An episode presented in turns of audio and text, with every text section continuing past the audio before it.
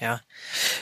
Oh, ich habe mir jetzt von zu Hause diesen Wecker mitgenommen, äh, der jetzt bei mir in der Küche steht, hast du vorhin schon gesehen. Wunderschöne rote retro Der sieht so richtig, richtig kacke aus. Ich dachte mir, vielleicht, Nicht so, kacke, der ist retro. vielleicht stelle ich mir mal wieder einen mechanischen Wecker an, auf den Nachttisch, habe ich mir gedacht. Und dann habe ich den nach 10, 15 Jahren zum ersten Mal wieder aufgezogen. Der geht direkt. Weiß ja auch Qualitätsware von damals. Pass mal auf. Den hört man durch die Tür durch. Das ist total krass. Und äh, deswegen habe ich den in die Küche gestellt und ähm, dachte mir, der, du, du darfst jetzt hier austicken, wo du mich nicht störst, bis du äh, bis du wieder, bis die Feder wieder entspannt ist. Und dann äh, ist mir allerdings nicht aufgefallen, dass da Folgendes passierte, wenn ich den zu dolle auf den Tisch stelle. Achte mal genau drauf, was jetzt hier passiert und beschreib mal bitte, was passiert. Ja gut. das war Also das war jetzt sogar Zufall, dass der angefangen hat zu klingeln, weil irgendwie eine komische. Aber das ist überhaupt nicht die Zeit, die eingestellt ist. Aber er klingelt trotzdem. ah, was, was zumindest passiert, ist, dass wenn ich den hinstelle, jetzt geht auch nicht wieder runter, dann geht dieser Nupsi, äh, der Snooze-Button. die, die, der Nupsi, mit dem du den Wecker anmachst, ah, jetzt vielleicht, geht dann einfach hoch. Also der, der Snooze-Button entsnoost sich und somit ist der Wecker Der- scharf gestellt. Der Wecker war scharf gestellt und das wusste ich gar nicht. Und ich hatte die Zeit aber nicht eingestellt, das heißt, der stand auf 6.30 Uhr. Und heute ist, äh, ich muss dazu sagen, heute ist äh, der, was ist eigentlich heute für ein. Feiertag? Heute ist äh, amtlicher Feiertag in Sachsen. Und ich wollte halt eigentlich ausschlafen. Und dann klingelt plötzlich 6.30 Uhr aus meiner Küche, dass ich es durch die gesamte Wohnung höre, äh, dieser scheiß Wecker. Das ist voll das Feature, das, Das- durchs Aufstellen, der sich scharf schaltet. Da kann man es nicht vergessen. Ja. Voll das Feature.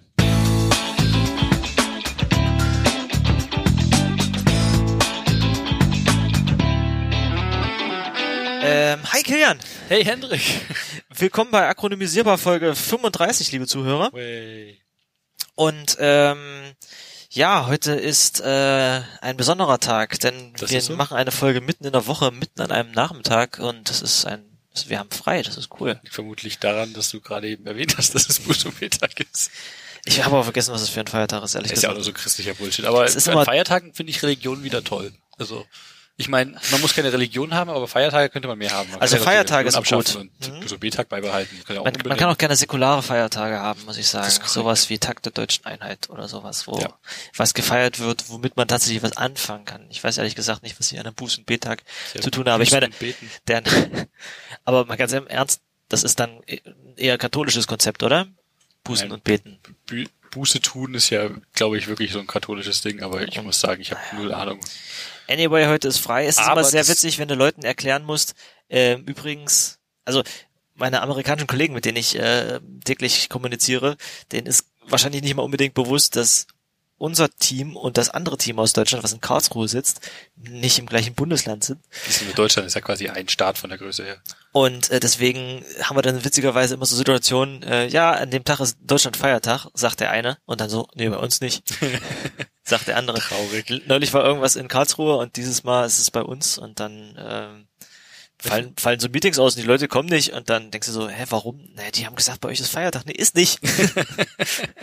und Das jetzt ist ich so. toll. Meine Kollegen sind ja auch fast alle in Hamburg. Ähm, die dürfen heute arbeiten. Die machen gerade ihr schönes, äh, machen sogar wirklich gerade jetzt ihr, ihr nächstes äh, Sprint Planning. Können die auch schön mal machen an einem Tag, wo ich nicht da bin. So, Ja, ist das ist eines der, der langwierigen, äh, super spannenden, in Anführungsstrichen, Meetings. Ja, wie lange dauert so ein Sprint Planning bei euch? Unterschiedlich. Aber ich glaube, unter zwei Stunden war es noch nicht. Eieiei.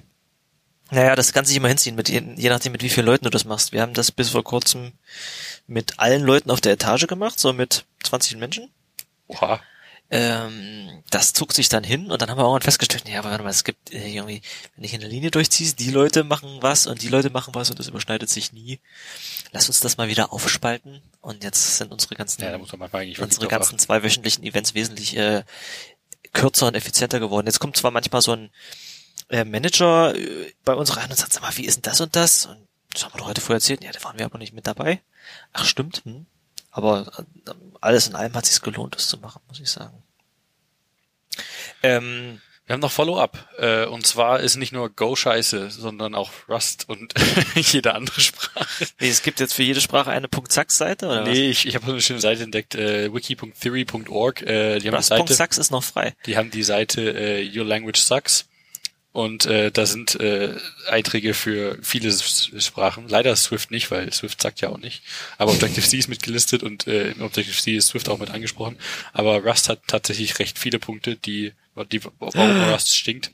Safety. Wir, wir können da jetzt drauf eingehen oder es einfach sein lassen, bevor Hendrik sich hier persönlich gekränkt fühlt. Ich, also ich nehme das nicht persönlich, wenn ähm, wenn es alles berechtigt ist. Rust C ist slow. Aber man kann da generell, also wenn man mal durchschaut, das sind echt viele valide Punkte. Gerade so auch bei, bei Ruby, so eine Sache, die mich immer gestört hat, so dass es diverse Aliasse für Funktionen gibt. Und äh, da hat auch das Ding von, der habe ich noch nie was gehört, was nur ist Backbase. Was, wo guckst du gerade hin? In der äh, Contents ganz oben. ist ja ein MediaWiki. Ach, da. das ist eine Sprache, meinst du? das ist halt B-A-G oder was? die B-A-C-K-B-A-S-E. Und da steht einfach nur, oh really, this subject could take a whole new wiki by itself. Ah. Wie lang ist denn die Liste für PHP? Sex because. Oh ja, da muss ich ein paar Mal scrollen, das sind ein paar Bildschirmseiten. Oh, ich scroll immer noch. Okay. Jetzt kommt, jetzt kommt Pearl. Okay. Pearl sucks because. Mhm. Fand, fand ich mal. Ich, fand Cool. schön. Äh, Wollen wir da jetzt jede Folge eine Sprache rauspicken Oh, und wir können erzählen, jede- warum die so kacke ist? Wir können ja wirklich mal so, so ein recurring Thema machen hier, von wegen, heute bashen wir diese oder diesen Messenger. Allein, dass das Wort bashen heißt, das ist, Ah, ist mir gar nicht mal aufgefallen. Ah, Dann fangen ja. wir direkt mit Bash Bashen an nächste Woche. Bash-Bashing. Äh, Titelvorschläge. ah, meine Tastatur tippt nicht mehr. Was ist los? Ich mach das Dankeschön, schön an, dem- kannst an dem Pad, ich vervollständige es für dich. Ähm, Bash Bashing. ja, ich wollte eigentlich gerade erzählen, dass ich unser letztes Sprint-Planning auch verpasst habe, weil ich jetzt nämlich eine Woche nicht da war. Äh, und dann bist du perfekt übergeleitet zu Rust gegangen. Ich war nämlich auf dem Rust-Fest. Ah, Ah, das war ja jetzt, stimmt. das war jetzt, es war in Barcelona. Das hat dieses Jahr gab es nur eins. Äh, normalerweise ist es äh, bislang war es äh, binanual. Nee, wie heißt das? Äh, zweimal im Jahr, Biannual? biannual. ja, Ähm, wir haben keine auf Deutsch. immer eins im Frühling und immer eins äh, dann im Herbst. Und dieses Jahr ist das im Frühling aus äh, organisatorischen Gründen ausgefallen oder nicht gemacht worden. Läuft die Aufnahme? Ja, die Aufnahme. so, kurzer Adrenalinschock. Also ich war letztes, ich war letzte Woche äh, am Rustfest in Barcelona, das war ziemlich cool. Ähm, und mir ist bloß gerade aufgefallen, deswegen habe ich Swift angesprochen, dass ich da jemandem gegenüber erwähnt habe, dass ich einen Podcast äh, betreibe. Und ähm, dass wir quasi ein halber Swift, ein halber Rust Podcast sind, so Das ge hat was, ja. gemischtes Doppel quasi. Und äh, dementsprechend mir aufgefallen, ja, wir müssen eigentlich mal, du müsstest mehr über Swift reden. Dann können wir sagen, wir sind der, der deutsche Swift Rust Podcast. so als Alleinstellungsmerkmal, ne, wenn wir nicht gerade diese Interviewsektion haben, dann ist es einfach bloß unser Geschwafel. Äh, was ja auch ein witziges sein kann. Aber any, anyway, ich, ich, ich, ich, ich äh, schweife ab. Ich wollte über das Rustfest reden. Genau, ich, ich war, es war in Barcelona. Mhm. Ähm, ich war, es ging von Freitag, nee, es ging von Samstag bis Dienstag, sind immer zwei Tage äh, Vorträge und Workshops und dann zwei Tage Impel Days, Hacking. Das ist cool. Der Das- Name gefällt mir auch. Das, ja, Impel Days vor allem, weil es halt Ja. Keyword in Rust ist, Impel. Ähm, genau, und ich war diesmal mit ähm, meinem Kumpel Gilbert da. Ah. Äh, den hatte ich eigentlich gefragt, ob er heute vorbeikommen will, aber er konnte leider nicht. Ähm, und wir sind schon ein paar Tage vorher hin, haben ein bisschen Tourismus gemacht und haben uns ein bisschen die Sagrada Familie angeguckt und Die Baustelle. die Baustelle, aber es ist schon erstaunlich viel fertig. Also das müssen eigentlich nur noch ein paar Türmchen oben drauf und eine Seite ran. Okay, ich war, glaube ich, das letzte Mal vor neun Jahren oder so Ja, Barcelona. i- jetzt mittlerweile ist die, hast du ein komplett fertiges inneres Kirchenschiff und wir waren auf dem Turm hoch, äh, haben dafür Geld bezahlt, was dann natürlich jetzt unlauter zum Bau von Kirchen verwendet wird, aber na gut. Ähm, es sieht vor allem ziemlich geil aus, dadurch, dass wir äh, im November 12 Uhr mittags in dem Kirchenschiff war, stand die Sonne schön tief und fiel 12 Uhr mittags genau durch die Seite, durch so ein Fenster rein. Und das, dadurch, dass diese, schick, ja. das Geile sind einfach diese, diese komplett, also die, die, die Kirchenfenster sind einfach bloß abstrakte, abstrakte kleine Schindeln. Das sind keine Motive wirklich. Aber es setzt sich so ein Muster fort, dass das quasi durch eine, auf einer Seite so ein Regenbogenmuster ergibt, so ein bisschen so von rot nach Nicht blau, schlecht, nicht komplett. Und das hat das so richtig in diesen Raum rein projiziert. Kann ich dir mal ein Bild zeigen nachher? Das sieht zumindest ziemlich, ziemlich geil aus. Ähm, wir waren einen Tag in Girona, das ist irgendwie 45 Minuten mit dem Schnellzug weg. Dort fahren Schnellzüge durchweg 200 kmh. Das kriegst du in Deutschland nicht hin. Das war also so weit weg wie was weiß ich, Berlin von hier, bloß dass du halt von hier nach Berlin nicht am Stück 200 kmh fährst. ähm, das, da gab es eine relativ coole Altstadt, ähm, weil da gab es eine relativ coole Altstadt, da wurden einige Szenen von Game of Thrones gedreht. Das heißt, wir haben uns dann irgendwie so Stellen, die wir aus der Serie kennen, angeguckt. War ganz nice. Aber die Konferenz selber war auch ziemlich cool. Es hat sich äh, überschnitten mit dem 1.39er Release der Sprache. Und seit dieser Version ist Async Await Syntax das ich auch mit stabil. Show uns gepackt. Das ist sehr relevant. Und äh, ich werde da nächste Woche am 27. machen wir ein Rust Meetup.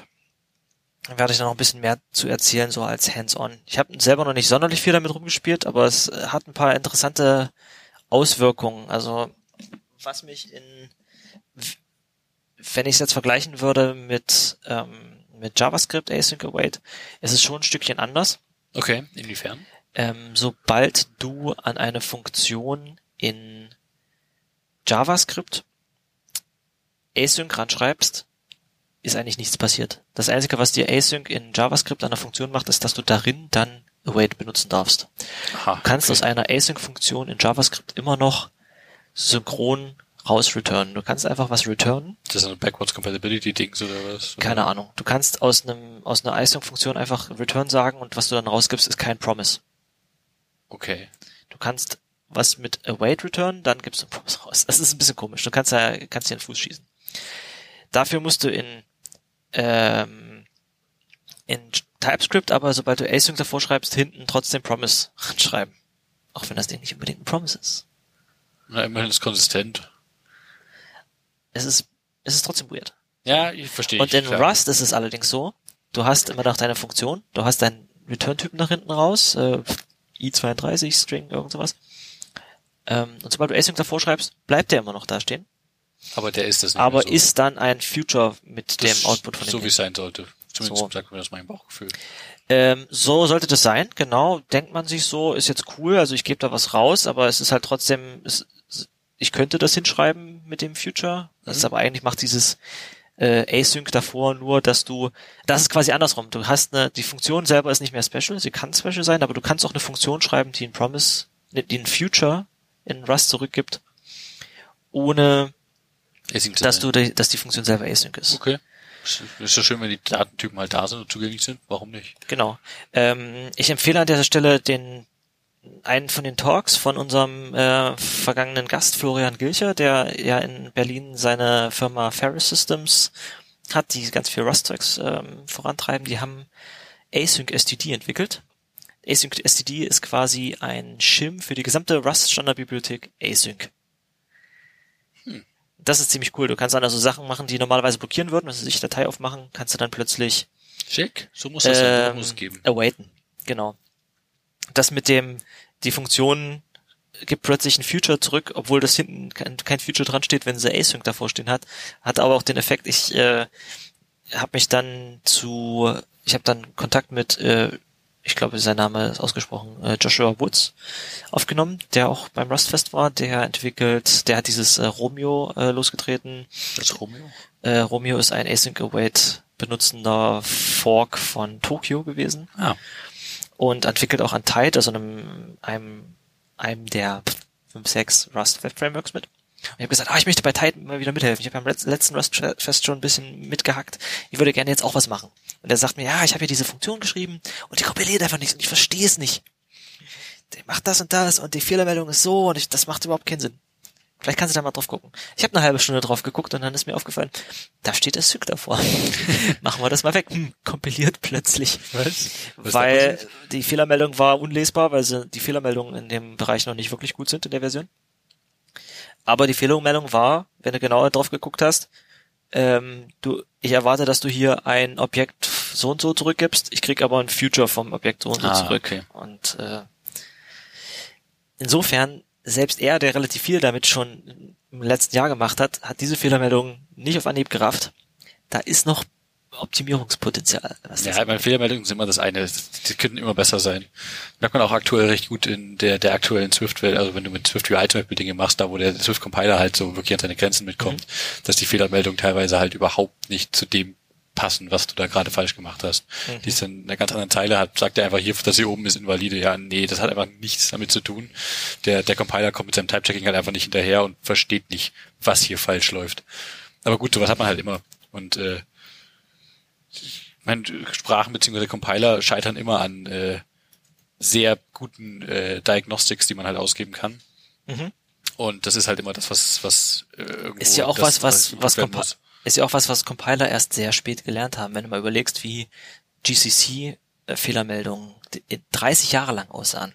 Ja, mein, Favorit ist immer noch LaTeX mit äh, Fehleranteil 0, figure it out, fuck you. also zumindest äh, Fehlermeldungen von C++ und C-Compilern sind traditionell fürchterlich gewesen. Da ja. ist eigentlich der, der Anspruch, den wir haben an das, was äh, an Compiler von dem gerade von, von Rust selber eigentlich sehr Rust und Elm sind da sehr bekannt für fantastische Fehlermeldungen auszugeben. So, und in, insofern sind wir einfach verwöhnt, möchte ich behaupten. Ja, ich meine, klar, wenn du in dem Ökosystem drinsteckst, wo du quasi anhand von Fehlermeldungen das Programmieren lernen kannst, weil der Compiler dir sagt, was hier syntaktisch falsch ist, wie das eigentlich aussehen müsste, was du jetzt eigentlich hier versuchst, ist quasi wie modernes Clippy. Genau. Bloß in, in gut. Bloß in gut. Und es gibt Clippy ja, aber das, meint, das meinte ich nicht, aber ich, ja, es gibt auch Aber apropos fürchterliche Fehlermeldung. Ähm, ich habe einen gemeinsamen Bekannten von uns äh, in Natura getroffen. In Barcelona. Ach, ich weiß sogar, wie du meinst. Den ja. Nikolai Vasquez, äh, der ein halbes Jahr in Dresden gewohnt hat, ohne dass wir ihn getroffen haben. Ähm, und den wir unwissentlich äh, im letzten Podcast äh, mit seiner Arbeit erwähnt haben, nämlich der ist der Entwickler von ähm, Swift Bindgen. Ja, das war stimmt. Ich muss kurz so. überlegen. Ja, genau. sehr cool. Das ja, cooler Typ, hat eine Menge zu erzählen ähm, und äh, hat zum Beispiel auch ein äh, Lightning Talk über Static Assertions gehalten. Okay. Und Static Assertions sind wirklich sehr abgefahrene Assertions, die dir zum Beispiel erlauben zu validieren, dass ein Typ, den du reingibst, dieses Trade erfüllt oder dass er dieses alle diese, aber nicht dieses Trade erfüllt oder sowas, ja, oder? Inwiefern, äh, wo, äh, also, sowas du muss machst, der Compiler ja eh schon machen. Ja, du, ja, aber du kannst noch weitere Assertions machen, die. Also geht wahrscheinlich noch viel, viel tiefer, wo man. Du kannst direkt eine Aussage treffen, hier, dieser Typ implementiert von diesen fünf Trades nur eins, zum Beispiel. Es ist jetzt eine ausgedachte Sache. Ich habe selber noch nicht benutzt, mir fällt auch nicht wirklich ein Use Case dafür ein, aber das ist was, was ein, ein logischer Ausdruck, den dir die Sprache so per se erstmal nicht gibt. Interessant, okay. Ja. Ähm, und Aber ich da, dachte, Rust-Typsystem ist schon Turing vollständig. ja, das beweist es ja auch. Bloß, das ist, sieh es als Helfer-Library dafür an, sonst müsstest du es per Hand schreiben.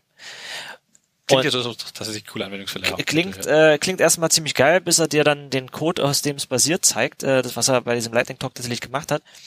Und ähm, seine Assertions haben halt den Effekt, dass du, dass die Assertion entweder durchläuft, äh, also entweder true ausgibt, das heißt, es kompiliert, Mhm. Oder deine Assertion ist nicht erfüllt und dann kompiliert es mit einem total hässlichen Fehler, weil du es nicht anders ausdrücken kannst momentan. Also okay. du kannst nicht sagen, kompiliere nicht mit dieser Fehlermeldung, das kannst du nicht ausdrücken, aber äh, du kannst das Assert so schreiben, dass du ähm, damit Code erzeugst, der nur dann kompilierbar ist, äh, wenn, wenn deine Assertion erfüllt ist und ansonsten halt nicht kompilierbaren Code erzeugt. Ja.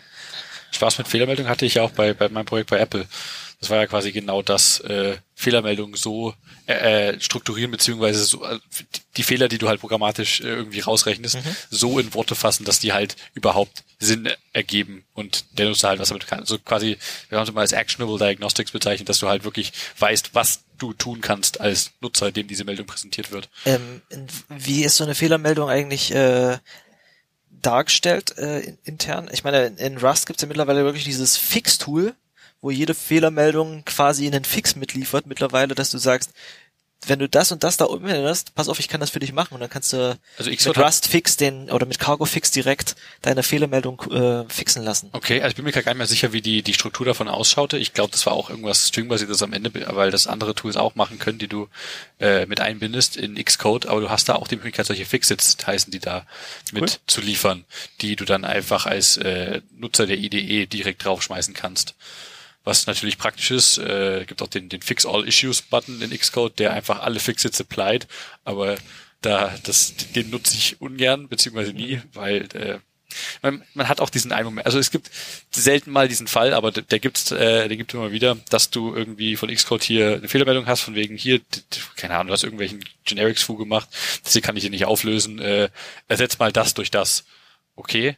Ah, nee, warte, jetzt ist es auch falsch, ersetz mal das wieder durch das ursprüngliche. Und dann ist es halt so, so ein Fixed-Kreis. Äh, Passiert selten, aber... Wahrscheinlich haben sie es deshalb noch nicht automatisiert, weil es irgendwie so endlos schleift. Ja, also was willst du halt, glaube ich, auch nicht automatisieren. Also Es- Entwickler einen Code unterm Arsch wegreißen willst du maximal fürs Formatting, aber nicht für wirklich inhaltliche Es, naja, es gibt, es gibt, wie gesagt, Clippy Sachen in, in, in Rust äh, kannst du fast mittlerweile alle automatisch fixen lassen. Das heißt, es gibt äh, Clippy ist der Linter, hast du gerade eben Clippy gesagt. ist ein Rust-Linter, der dir ziemlich krasse Sachen anzeigt. Ähm, könnte ich mal nach Clippy macht auch so ein bisschen Static Analysis gleich mit, wenn ich mich nicht täusche, oder? Hm? Static Analysis macht Clippy auch so ein bisschen mit. Ne, das ist Static Analysis. Ach so. Das ist Okay, äh, stimmt, ja, klar, logisch. du kannst Ist ja sowieso. du kann, das ist alles von der also es sind ke- keine Fehler, sondern es sind Lints. Es sind mach das mal nicht, weil das nicht performant ist, mach mal das nicht, weil es irgendwie so und so besser geht. Äh, das ist alles aus der Kategorie, das kannst du schon so machen, ist dann halt Kacke. Okay, gute Ja, Kategorie. Ich, ich suche gerade mal die Webseite dazu raus, weil da gibt's eine Liste, ah hier, hier. Da gibt's eine Liste mit allen Lints. Ähm, und die sind, warte mal, da gibt's, genau, da gibt's Gruppen, äh, Style, Complexity, Correctness, äh, Performance, Deprecated, ähm, dann gibt's noch so Sachen, die noch nicht, da gibt eine Nursery Group, weil manche Lints noch nicht ausgereift sind, und dann gibt's noch Pedantic. Und du kannst jetzt zum Beispiel in dem Kommandozeilentool sagen, ähm, Cargo, Clippy, Warn, Pedantic. Dann sagt er dir wirklich, also es ist wirklich Pedantic. Was ist da so ein Beispiel so drin an der pedantischen Kategorie? Ähm, ich mach mal ein einfaches Beispiel. Ich sag mal, mal alle aus. Mach dir mal Style, ne? Mal ein einfaches Style-Beispiel, bloß mal, damit wir ein Bild dafür bekommen. Äh, Blacklisted Name ist ein schönes Beispiel, war Gilbert neulich vor. Du nennst eine Variable foo. Ah, okay. Sagte dir, foo is a blacklisted name. ist fair. Eine Variable nicht foo, ne? Dann gibt's äh, compare null. So, du, wenn du eine, wenn du eine Variable mit ist gleich ist gleich mit irgendwie null vergleichst, mach das nicht. Da gibt's eine Methode für, die heißt is null.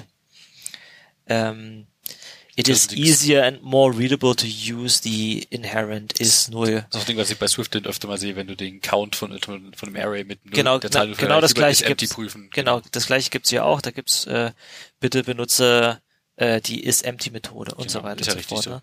Hier äh, leere leere Loops. Du kannst es gibt eine Loop Syntax in Rust, die wirklich endlos Loop produziert. Das ist Loop und dann Block.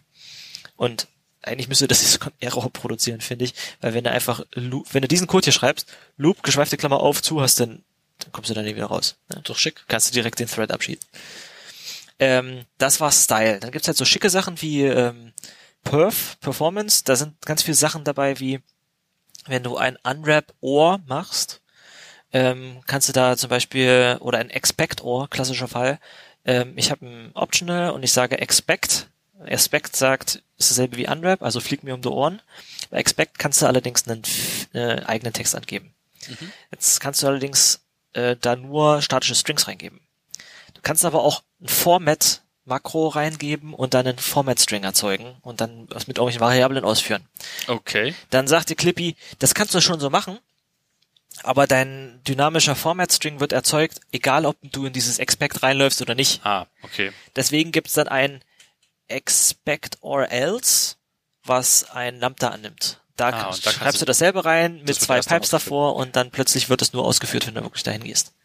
Klingt sinnvoll. Spart dir eine Allokation und so Kleinigkeiten. Und Pedantic ist dann, äh, Pedantic sind dann Sachen wie, du hast ein empty enum.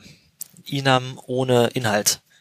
Okay, das, äh, du hast irgendwie best bestimmte Sachen in Markdown nicht richtig benannt. Genau, wenn er nämlich Code In Doc-Kommentaren oder was? in, in, in, in, in Doc-Kommentaren, wenn du, wenn er Referenzen auf Variablen oder Typen findet, hakt er dir an, da müssen Backtext drumrum. Geil. Oh, ist wie, wie cool. Äh, if not else, hakt er dir an. Das heißt, wenn du ein if Ausrufezeichen irgendwas und ein else hast, dann sagt er dir, schreib das doch andersrum und so weiter und so fort. Ähm, da gibt's relativ viel und das meiste ist per Default allowed. So. Und bei, kannst bei Clippy, das habe ich nur irgendwann zum Spaß mal probiert, kannst du halt sagen, äh, Cargo, Clippy, Fix, Pedantic. Und dann passiert, ganze Codebase plötzlich. dann passiert sehr viel in deinem Code. Und da gibt's halt manchmal Sachen, die ein bisschen kaputt sind. Es gibt zum Beispiel die Annotation must use an bestimmten Typen. Oder an Funktionen, ich glaube an Funktionen. Wenn eine Funktion was zurückgibst, äh, wenn eine Funktion was zurückgibt und du benutzt das nicht, gibt's eine Warning, wenn da must use dran steht. Must use ist Syntax oder? Must use ist ein Attribut. Also ein hier äh, Hashtag in Klammern oben drüber. Ah, So okay. ein Attribut. Das steht zum Beispiel an Und was per Default ist, äh, wenn Return wird einfach ignorable. Ja, genau, wenn ich jetzt eine Funktion aufrufe, die ein Result zurückgibt und ich benutze das Result nicht. Okay. Ja, dann hast du klassischen Schrödingers Result-Fall, ne? Du weißt ja nicht, ob es schiefgegangen ist oder nicht, bis du nicht das Result Ja. aufmachst. Wenn du das Result nicht benutzt, da, da steht per Default must use dran. Ähm, Swift hat das genau andersrum. Swift hat so ein Attribut für Funktion, das heißt discardable result, dann warnt dir der Compiler nicht, wenn er den Result, also du musst ja kein Result-Typ sein, aber wenn du den Result der Funktion nicht benutzt. genau, und in Rust sieht das so aus, das ist da per Default dran. Okay. Und du kannst das Attribut dran schreiben, allow unused oder sowas, uh, unused result oder sowas. Zumindest äh, Clippy sagt dann, oh, du könntest hier must use dran schreiben und du könntest hier must use dran schreiben. Der hatte dann irgendeinen Link, der gesagt hat, du hast da einen Rückgabewert, lass uns da mal must use dran schreiben, nachher benutzt es jemand nicht. So, und dann, Oh. ja, dann haben wir ich wirklich, da war wirklich fast jede, jede Funktion in meinem Code angefasst und Clippy hatte überall must use drin geschrieben. Ich hab mir gedacht, fuck. die eine Regel muss man vielleicht nicht unbedingt, äh, Die muss für, also ich würde dann neben Hilar äh, neben Pedantic noch eine Regel anfangen, die hilarious heißt oder so. ich meine, es ist ja pedantisch, äh, wenn du das annotieren kannst und vielleicht teilweise auch solltest. Pedantisch ist ja dann wirklich der Fall für, du machst alles explizit, was explizit sein kann und du bist hier mal voll, voll durch. Ich hatte vor zwei oder drei Rust-Festen mal in so einem Clippy-Workshop einen eigenen Lint geschrieben, der dir, der dir ankreidet, wenn du ähm, Parameter vom Typ Bool in deinen Funktionen dann nimmst. Achso, weil du der Verfechter warst, dass man dafür Enums machen sollte. Genau, weil das einfach eine scheiß API ist. Find, ja, finde ich, ist eine, man sollte drüber nachdenken, aber das kann man nicht global gleich so sagen. Also bei Swift ist es, glaube ich, nicht so wild, weil deine Swift Funktionssyntax bisschen anders spricht. Da Ja. schreibst du ja ran, wie das Ding heißt und dann ergibt das True False plötzlich Sinn. Wenn- Wenn ich halt eine Funktion ergibt, habe, die fünf Sachen annimmt, ähm, Ja, das und davon sind zwei Bool, Nee, nee, nee, nee, nee. nee. Und wenn ich die aus Versehen verwechsel und da steht dann einfach true true oder true false und ich false true und es ist dann völlig kaputt, das ist eine Ja. scheiß API. benannte Funktionsargumente sind so ein Ding, warum gibt's das nicht überall? Das ist so toll. Ähm, viele IDEs machen dir das ja mit. Äh, die ganzen JetBrains-Sachen, die schreiben dir dir einfach so mit rein. Das finde ich schon echt ein praktisches Feature, aber das ist einfach so ein tolles Feature. das macht ähm, der Rust Analyzer jetzt. Rust Analyzer ist ein Ersatz für die Integration, die bis, bisherige Integration für Rust in VS Code. Und zwar Was für RLS oder was? für RLS, für alle RLS, ähm, nicht RLS selber, Rust der Rust Language Server doch irgendwie schon. Ach, ist so ein Teil davon oder was? Der wenn du ein VS Code mit Rust ausstattest, laufen da RLS, der Rust Language Server, der benutzt Racer, dann benutzt er, glaube ich, nochmal einzeln Racer. Und das ist alles unabhängig vom Server, äh, unabhängig von vom Compiler bereits irgendwie seit fünf Jahren da und wird unabhängig vom der Racer ist ja schon noch älter als der RLS gewesen. Genau. Und das hat jetzt Ferris Systems, ähm, also Florians Bude, auch nochmal neu gebaut. Und es funktioniert richtig gut. Es ist Nicht richtig schlecht, nice. Also es, es, dein Code läuft im Hintergrund. Es ist manchmal noch ein bisschen, hat immer noch, ist immer noch ein bisschen langsam manchmal. Aber du hast anständige äh, Fehlermeldungen direkt am Code dran. Oh, geil. Du hast die ähm, dieses Problems und Warnings F- Panel in VS Code ist anständig populiert. Das Outline ist anständig populiert. Du siehst jetzt in deiner Ansicht wirklich Typen und dann steht da ein Impel-Block für das, Impel-Block für das. Oh, kannst toll. du draufklicken, ist super geil. Und was sie jetzt äh, seit dem letzten Update auch noch machen, ist, dass sie dir die äh, inferierten Typen, wenn sie eine bestimmte Länge nicht überschreiben, äh, überschreiten, an Variablen ranschreiben. Das heißt, du schreibst let foo ist gleich Rückgabewert von irgendwas, ne? steht nirgendwo was für ein Typ dieses Ding zurückgibt, blendet es dir an der Stelle ein im Code. Das ist cool. Das ist ziemlich cool. Also es funktioniert, es, es macht alles Riesenfortschritte. Ähm, genau. Ich habe einen Workshop mitgemacht, der wieder von einem der GStreamer-Entwickler gehostet wurde oder ge- be- bereitet wurde. Das letzte Mal haben wir einen GTK WebRTC Client gebaut. Dieses Mal haben wir einen GStreamer WebRTC Server gebaut, wo du mit einer Webseite dich drauf verbinden konntest. Das hat so, Auch nicht schlecht. es hat dann zum Signaling eine WebSocket Library verwendet, die ziemlich schick und schlank ist. Alles ziemlich nice. Also das ist eine ganze Menge, gerade dieser gesamte Webbereich, da passiert gerade relativ viel in der Rust-Welt. Ich wollte jetzt auf dem Rustfest ein bisschen an bestimmten Lips spielen, da tat's dann so ein bisschen weh, weil gerade dadurch, dass jetzt Async Await Syntax stabil geworden ist, war in vielen Lips noch sehr viel Bewegung, so dass zum Beispiel Tide, womit ich spielen wollte, der hat der Master überhaupt nicht gebaut bis letzte Woche. Und ähm, der Hauptmaintainer hat jetzt irgendwie heute einen Tweet rausgehauen, dass sie wohl nächste Woche mal wieder einen neuen Release machen wollen. Okay. Da kannst du dann so langsam damit arbeiten. Aber ja, es ist, äh, es war echt cool. Ich kann jedem auch die Talks empfehlen, die da gehalten wurden. Es gab einige zum Thema Async Await und wie es funktioniert. Gibt's die online? Wahrscheinlich, oder? Gibt's online ähm, einfach Rustfest auf YouTube suchen. Zum Beispiel von einem Google Fuchsia Entwickler, Ah, äh, The Life of an Async FN. Wenn du jetzt eine Funktion mit Async Await in Rust schreibst, auf was für State Machines bildet das intern ab? Und dann hat er gesagt, naja, wir könnten uns jetzt quasi vorstellen, diese Funktion beinhaltet, stellt dieses, hat dieses Enum als State Machine und dann gibt's an jedem Punkt hat er gehighlightet, wo ein Await steht, ist quasi ein neuer State und dann wandert unsere Coroutine, die es nicht wirklich ist, unsere Async-FN, von einem Zustand in den nächste. Und dann, naja, eigentlich bräuchten wir den, die Stack, den Stack-Frame gar nicht für die gesamte Größe, weil diese und diese Variablen zum Beispiel nie gleichzeitig da sind. Da gibt es eine Compiler-Optimierung. Das heißt, wir brauchen jetzt nur noch halb so viel Speicher und so weiter und so fort. Und hat erwähnt, wie sie es in Fuchsia verwenden und dass sie irgendwie ein bisschen bessere Performance-Garantien haben als C++ und das weiß ich. Das ist ein ziemlich cooler Vortrag. generell Fuchs ja gespannt, wenn da mal mehr rauskommt zu. Bin mal sehr gespannt, was da passiert auf jeden Fall. Die scheinen aber auch sehr stark auf Rust zu setzen an der Stelle. Finde ich nice. Ja, ähm, Hast du noch ein paar andere Sachen zum Rustfest aufgeschrieben? Neue Messenger, neue oh ja, was mir ein bisschen auf den Sack ging, ist, ähm, ich habe jetzt noch einen neuen Messenger installiert. Der Nikolai hatte äh, einen Tag vorm Rustfest äh, getwittert, ey, ich habe mal dieses, äh, diesen Discord-Raum aufgemacht. Ja, nicht Discord. Und äh, dann habe ich mir gedacht, gut, okay, dann installiere ich mir jetzt mal Discord und ich bin da jetzt ehrlich gesagt so ein bisschen da rein äh, gesaugt worden, weil die gesamte Rust-Community auch Ja. Discord verwendet anstatt Slack. Weil es so, das heißt, ich habe meinen Account, ich hatte mir dieses eine, diesen, das, das Schöne gegenüber Slack ist, dass du mit einem Account dir mehrere Ja, solche Gruppen das ist echt ein Feature. Der Client ist auch erstaunlich gut abgerundet, finde ich. der, der äh, Client funktioniert schön und ich bin jetzt in dem Rustlang Discord, in dem Rustfest Discord und in dem Async Rust Discord und äh, da liest du dann immer was. Da, also das ist wirklich das, wo die Arbeitsgruppen ihre Arbeit äh, koordinieren. Äh, macht auch viel damit zu lesen, wenn du wirklich mal einsteigen willst. Ich hätte mir eigentlich vorgenommen, ein bisschen mehr mitzumachen, tatsächlich aktiv. Zumindest habe ich jetzt einen Messenger mehr auf meinem Handy und auf meinem Rechner. Ich mache jetzt auf meinem PC zu Hause zurzeit parallel Signal, Riot, Discord und Slack an. Schon scheiße, oder? Es ist gut, dass ich mir den mit 32 Gigabyte Speicher gekauft habe. Tja, Ja. vielleicht kann Matrix mit Bridges das ja besser erschlagen. hoffentlich, hoffentlich. Äh, eine Empfehlung, die ich an dieser Stelle noch machen kann, wäre Wir haben übrigens einen akronymisierbar Discord, nur so. echt jetzt? Anscheinend, ich habe mich gerade mal angemeldet seit, seit Ewigkeiten. Und irgendjemand hat, achso, ist niemand du drin. hast, Anscheinend habe ich das mal irgendwann aufgemacht. Geht da nicht rein. bitte geht da nicht rein, bitte geht zu Riot. Ähm, wer jetzt äh, nicht genug von meinem Rust-Gebrabbel hat, der kann, dem kann ich noch einen neuen Podcast empfehlen. Und zwar hat ja ähm, Chris Krycho mit dem Neurastation Podcast äh, vor ein paar Monaten aufgehört und den eingestellt. Mhm. Ähm, und die, um diese Lücke zu füllen, haben zwei Jungs aus Boston, einer davon ist sogar auf dem Rustfest gewesen. Ich habe auch bloß von dem Podcast äh, gehört, weil ich den Typen, der den macht, im Starbucks getroffen habe. Witzig. ähm, und der heißt Rustation Station.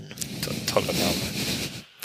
Ja, Naming Things ist hart. Ist aber ein ziemlich cool gemachter Podcast. Die Ich machen, den Namen klasse. die machen eine Folge pro Release, mindestens, Ah, wo okay. sie über die Release Notes drüber gehen und das erklären. Und zwischendurch haben sie bereits mehrere Interviewfolgen gemacht, unter anderem mit dem Entwickler von Ruma, diesem, Ah, ja. diesem Matrix Home gestern Server. aufgesetzt bei mir.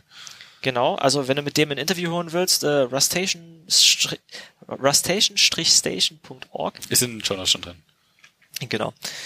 Ähm, das war mein Rustfest Trip Report, wenn mir nicht noch nachher noch andere Sachen einfallen zu dem Thema. Nice. Auf jeden sehr, Fall. sehr cool. Neuer Podcast ist immer gut. Direkt mal reinhören.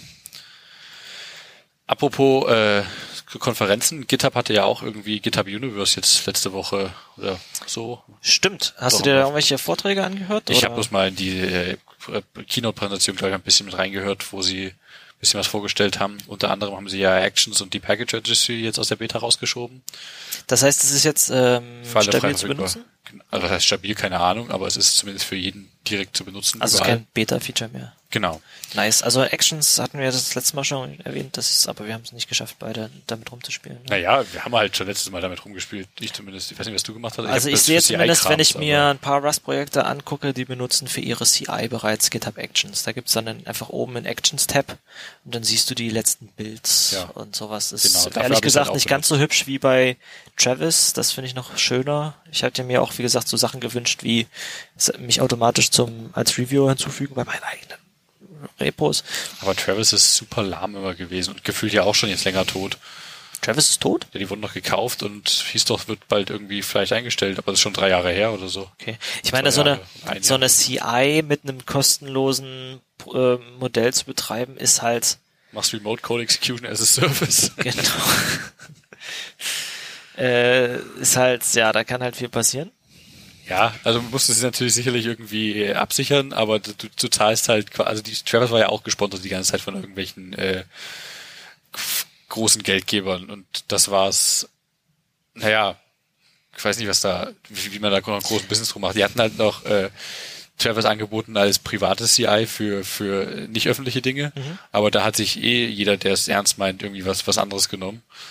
Ob das jetzt irgendwie was Spezifischeres ist, wie, äh, wie keine Ahnung, so die, wie Plattformen wie Bitrise, wenn du halt irgendwelche Apps machen, äh, machen möchtest, oder ob du deine eigene Jenkins hostest und das eh darüber alles läuft. Ich finde Jenkins gar nicht mal so schlimm. Hast du schon mal eins? Ja, wir nutzen ja auch auf Arbeit. Ja. Es, es funktioniert wunderbar. Die UI ist halt ein bisschen schrecklich, aber ich meine, Es, ja, es geht, es stimmt. Das ist nicht schön, aber es geht. Äh, gerade seitdem es Jenkins-Files gibt, aber die sind irgendwie, wenn du genau drüber nachdenkst, ist ein Jenkins-File eine dass DSL auf Basis einer DSL, auf Basis von irgendeiner anderen DSL. sind die immer in Groovy geschrieben oder ist das nur bei uns so? Die sind, glaube ich, in, das, ja, das ist eine, eine DSL auf Groovy-Basis, glaube ich. Finde ich genau. geil. Ich bin nie aktiv Groovy gesehen, außer dort. Also ich, ich, ich weiß ja, dass Groovy existiert, aber ich finde das mega cool. Ja. In Anführungsstrichen. Ja. Es ist wahrscheinlich gerade bei so Bildskripten sinnvoller, was zu haben, was ein bisschen ausführbar ist, als eine rein deklarative Sprache, schätze ich mal. Es gibt keine rein deklarativen Sprachen. Die werden alle irgendwann ausführbar. ist JSON eine deklarative? Noch. Achso. Nicht mehr lange. Du Das meinst, ist- ist weil, Frage weil, weil. Lua von einer deklarativen Sprache zu einer fullblauen Programmiersprache YAML ja auch ist. so. YAML ist, ist YAML Turing vollständig? Hattest du da nicht mal was zu gehabt, von wegen, dass man... Also YAML kann sehr viel mehr als du denkst, aber alles nur aus dem Kontext dieser, äh, es kann, YAML kann keine eigenen Dateien aufmachen. XML kann Dateien aufmachen. aber YAML kann keine Dateien aufmachen. ich hatte letzte Woche auch ganz viel Spaß mit. Achso, kann, kann man noch was zu GitHub, äh, bevor ich da ins Thema wechsle? Ja, bei denen ist gerade Universe Äh, und die hatten GitHub Mobile noch angekündigt, was ich cool finde. Das ist ja ein bisschen eine mobile App. Das ist unter anderem... für iOS aber, oder? ich dachte auch Android. Ja? Aber die ist auf beiden noch Plattformen in Beta, die kriegst du noch nicht im Store. Ach so. Äh, Ich habe die den Testfile-Bild mal für iOS installiert. Funktioniert ganz gut. Ich finde, ich habe vorher immer die App GitHawk benutzt. Das ist der Typ, der die entwickelt hat, ist auch zu GitHub und hat jetzt das GitHub Mobile mitentwickelt. Ich, ich muss sagen, GitHub Mobile ist erstaunlich schwer zu googeln oder zu, zu DuckDuckGoen, weil ich finde es halt alles mögliche, was Mobile heißt, auf GitHub. Ja, wahrscheinlich. Nee, aber ähm, ich finde es ganz schön, vor allem, wenn man schnell Issues aufmachen kann und Notifications lesen. Mehr will ich auf dem Mobile gar nicht machen. Das stimmt. Ähm, die haben immer noch den Nachteil, äh, dass sie eine Notification anklicken, die halt als gelesen markiert. Das finde ich in der Web-UI Sie hatten ja früher schon mal eine eigene App, die sie dann deprecated haben und GitHub hatte nie eine offizielle App. äh, nicht. Nee. Aber es gab so ein paar GitHub-Apps bereits, die allerdings irgendwann- nicht mehr unterstützt wurden, weil GitHub einfach keine stabile API unterstützt hat. Ja, sie haben so. halt ihre GraphQL API. Die haben sie jetzt natürlich. Darauf kannst du halt beliebig aufsetzen, was ja ganz cool ist. Ähm, aber wie gesagt, ich finde aber nur schön, dass das existiert, weil ich mir das auf meinem Homescreen eh immer gewünscht habe. Die hatten noch ein paar andere Sachen angekündigt, ich weiß gar nicht, was da noch alles war. Aber gerade äh, Actions, Package Registry und GitHub Mobile waren so, glaube ich, die, die großen Sachen. Sie haben ein paar gefühlt immer so Redesigns, die Notification UI in der Webseite hat jetzt eine neue Ansicht. Aber finde ich auch nicht so prickelnd, aber naja, ist jetzt nicht so, nicht so das, was ich jetzt super spannend finde. Da war, war Mobile und Actions und mehr. Also mir würde es hauptsächlich reichen, wenn ich irgendwie sehe, dass es neue Tickets äh, oder wenn ich einfach eine Se äh, Auflistung meiner äh, Tickets, meiner Issues sehe und ob mir da jemand drauf antwortet oder nicht. Was mich Ja, ehrlich ist gesagt, ja in Notifications drin. was mich ehrlich gesagt bei GitHub stört, ist, dass wenn ich, in, dass ich keine, zumindest meines Erachtens nach keine gute Ansicht von allen Tickets meiner Repos habe. Das ich, ist oben, wenn du auf Issues klickst, auf der Startseite. ja, da gibt's, äh, wenn ich auf Issues gehe, sehe ich Issues, die ich aufgemacht habe. Siehst du nicht auch alle, die bei dir drin Und sind? dann gibt's, Ach nee, vielleicht auch Nee. nicht. Ah, stimmt. nee, wenn jemand ein Issue aufmacht, dann sehe ich hier den grünen, den, den blauen Punkt auf der Stimmt, Glocke und wenn ich es dann gelesen habe, habe ich nirgendwo mehr eine Referenz Nee, dazu. jetzt hast du ja alle, äh, wenn du nochmal, klick mal auf die Glocke drauf. Und deswegen habe ich dann festgestellt, dass ich, ähm, dass ich mich dann mittlerweile selber assignen muss zu einem Issue, damit ich das hier in dieser globalen Übersicht unter Assigned sehe. Nee, wenn du jetzt in der neuen Ansicht der Notifications bist, dann sieht das ja anders aus. So, Notifications. In der neuen Ansicht siehst du ja auch alle, also du, ah, ich muss ein paar Mal daneben klicken. Siehst du auch die gelesenen. Huch, wie komme ich? Ach, Notifications slash Beta ist das. Äh, da kommt bei mir 404. Wie- Anscheinend ist das ein A-B-Testing-Feature oder so und du musst warten, bis du dafür den Button kriegst. Ah, hier. Ach so, äh, nee, warte, ich muss irgendwo auf einer Startseite wahrscheinlich auf, eine, auf den Button drücken. Anyway, okay, dann gibt's da wohl was. Aber geil ist das halt immer noch nicht, weil die Dinge halt einfach verschwinden nach unten zeitlich raus und dann Ja, sind sie halt auch sich- weg. Das nennt sich äh, The Endless Back Backlog. Nee, ist alles, alles unpraktisch, aber gut, sowas sind da wahrscheinlich auch halbwegs ungelöste Probleme. Sind das ungelöste Probleme? Nee, du willst einfach eine lange Liste und die Liste wird halt aufgrund der Funktionalität der Liste so oder so immer länger. Es ist immer Musst- ein Endless du Backlog. musst deinen Backlog auch ab und zu mal groomen. Ja, aber du kriegst halt auch, also aus der Liste kannst du übrigens keine Dinge rausschmeißen. Du, die einzige Alternative ist halt wirklich dir alles assignen. Ja, wie macht denn das GitLab? Wie macht denn das äh, Bitbucket? Wie macht denn das Gitti? Keine Ahnung. Das ist nichts, wo dir die anbietet, also wo dir diese Plattform eine, eine Lösung anbieten. Nee, aber äh, hast du bei Git, ich glaube GitLab hat so eine To-Do-Ansicht extra noch zusätzlich zu Notifications, wo Dinge drin landen. Ach so? Und ich glaube, da kann man vielleicht so ein bisschen hilfreicher was finden, aber keine Ahnung. Ich nutze leider kein GitLab aktiv. Hm. Würde ich gerne, aber mache ich nicht. Also bei Bitbucket sehe ich auch nur die, wo ich als Reviewer markiert bin. Bitbucket nutze ich gar nicht. Also ich, wir nutzen es auf Arbeit, aber ich gehe auf Bitbucket nur rein, wenn ich aus dem Jira einen Link zu einem Pull Request anklicke. Weil ich Bitbucket noch schlimmer als Jira finde und das heißt schon was. Krass, bei mir ist es komplett andersrum. Ich benutze unser Bitbucket und ich, ich mache die Ansicht auf und gucke, wo gibt's neue Pull Requests und wo bin ich assigned und ich schaue nie in unser Jira, weil ich Jira fürchterlich finde.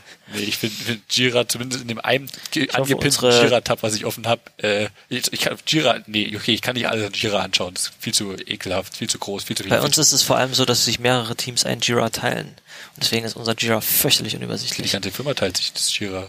Nee, ich meine ein Jira-Board. Also wir haben ein Back so. Backlog, wo mehrere... Mehrere Teams, Ja, ja. wo völlig nicht Naja, das sind die zusammenhängen. Teams, die bis vor kurzem ein großes Team Ach so. waren. Ah. Und dann willst du nicht anfangen, oh, wir ziehen wir in unser neues Board zurück. Wir haben irgendwelche, da gibt's ja Präfixe davor, je nachdem wie das Projekt heißt. Die haben überhaupt nichts mit dem zu tun, was wir machen. Ah, alles schrecklich Das sind eigentlich. irgendwelche Th- Three-Letter-Acronyms, die Projekte beschreiben, die es schon gar nicht mehr gibt oder gar nicht mehr so heißen. Das ist, äh, es ist herrlich. Aber ja, das ist halt das Problem von Jira. Du kannst nicht sagen, hier, ich schieb das jetzt mal unter einen neuen Namespace oder so. Das ist alles ganz schlimm. Du kannst auch von Jira nicht weg, weil die Hälfte deiner Arbeit dann weiter getrackt wird. Für die Übergangsphase bist du irgendwie, was weiß ich, wenn wir jetzt uns entscheiden würden, wir ziehen von Jira oder von Bitbucket von selbst gehostet nach GitHub oder sowas, dann müsstest du halt doppelte Buchführung machen für eine Zeit lang, bis du das, äh, oder, oder einer setzt sich irgendwie drei Tage hin und schiebt alle Tickets rüber oder sowas. Oder du importierst. Schrittweise ist da schon ein bisschen komplizierter. Aber gut. Ach ja, arbeiten ist schwer. Ich hoffe, unsere Arbeitgeber hören uns nicht zu. ähm, Ah, ja, äh, wo ich gerade noch hin wollte wegen XML. Äh, vorletztes Wochenende, glaube ich, war hier in Dresden das Open Data Camp 2019. Das war jetzt der zweite Hackathon der Stadt. cool. Ähm, da habe ich mal mit teilgenommen. Cool. Ähm, war ganz witzig. Die haben gerade viele Geodaten. Äh, das ist ja schick. Passt, passt, wunderbar. Nee, äh, die haben da viele Geodaten äh, mitgebracht. Sehr viele Sachen. Ähm, aber unter anderem auch äh, wieder Schnittstellen von der DVB. Und das hat mich am meisten gereizt. Äh, so habe ich da ein bisschen was an, einem, äh, an einer äh, VVO äh, DVB-App gebastelt, die ich schon länger mal äh, so haben wollte. Cool. Fand ich jetzt nicht thematisch ganz so passend wie die ganzen anderen coolen Projekte, die da waren, Mhm. äh, aber anscheinend fand die Jury es doch mit ganz cool. Ähm, und aber da waren so richtig coole Projekte dabei, auch andere, auch mit auf DVB-Daten, die halt äh, die äh, Verspätungen live ge visualisiert haben auf einer Karte, siehst du alle Straßenbahnlinien in Dresden und welche gerade irgendwo verspätet sind.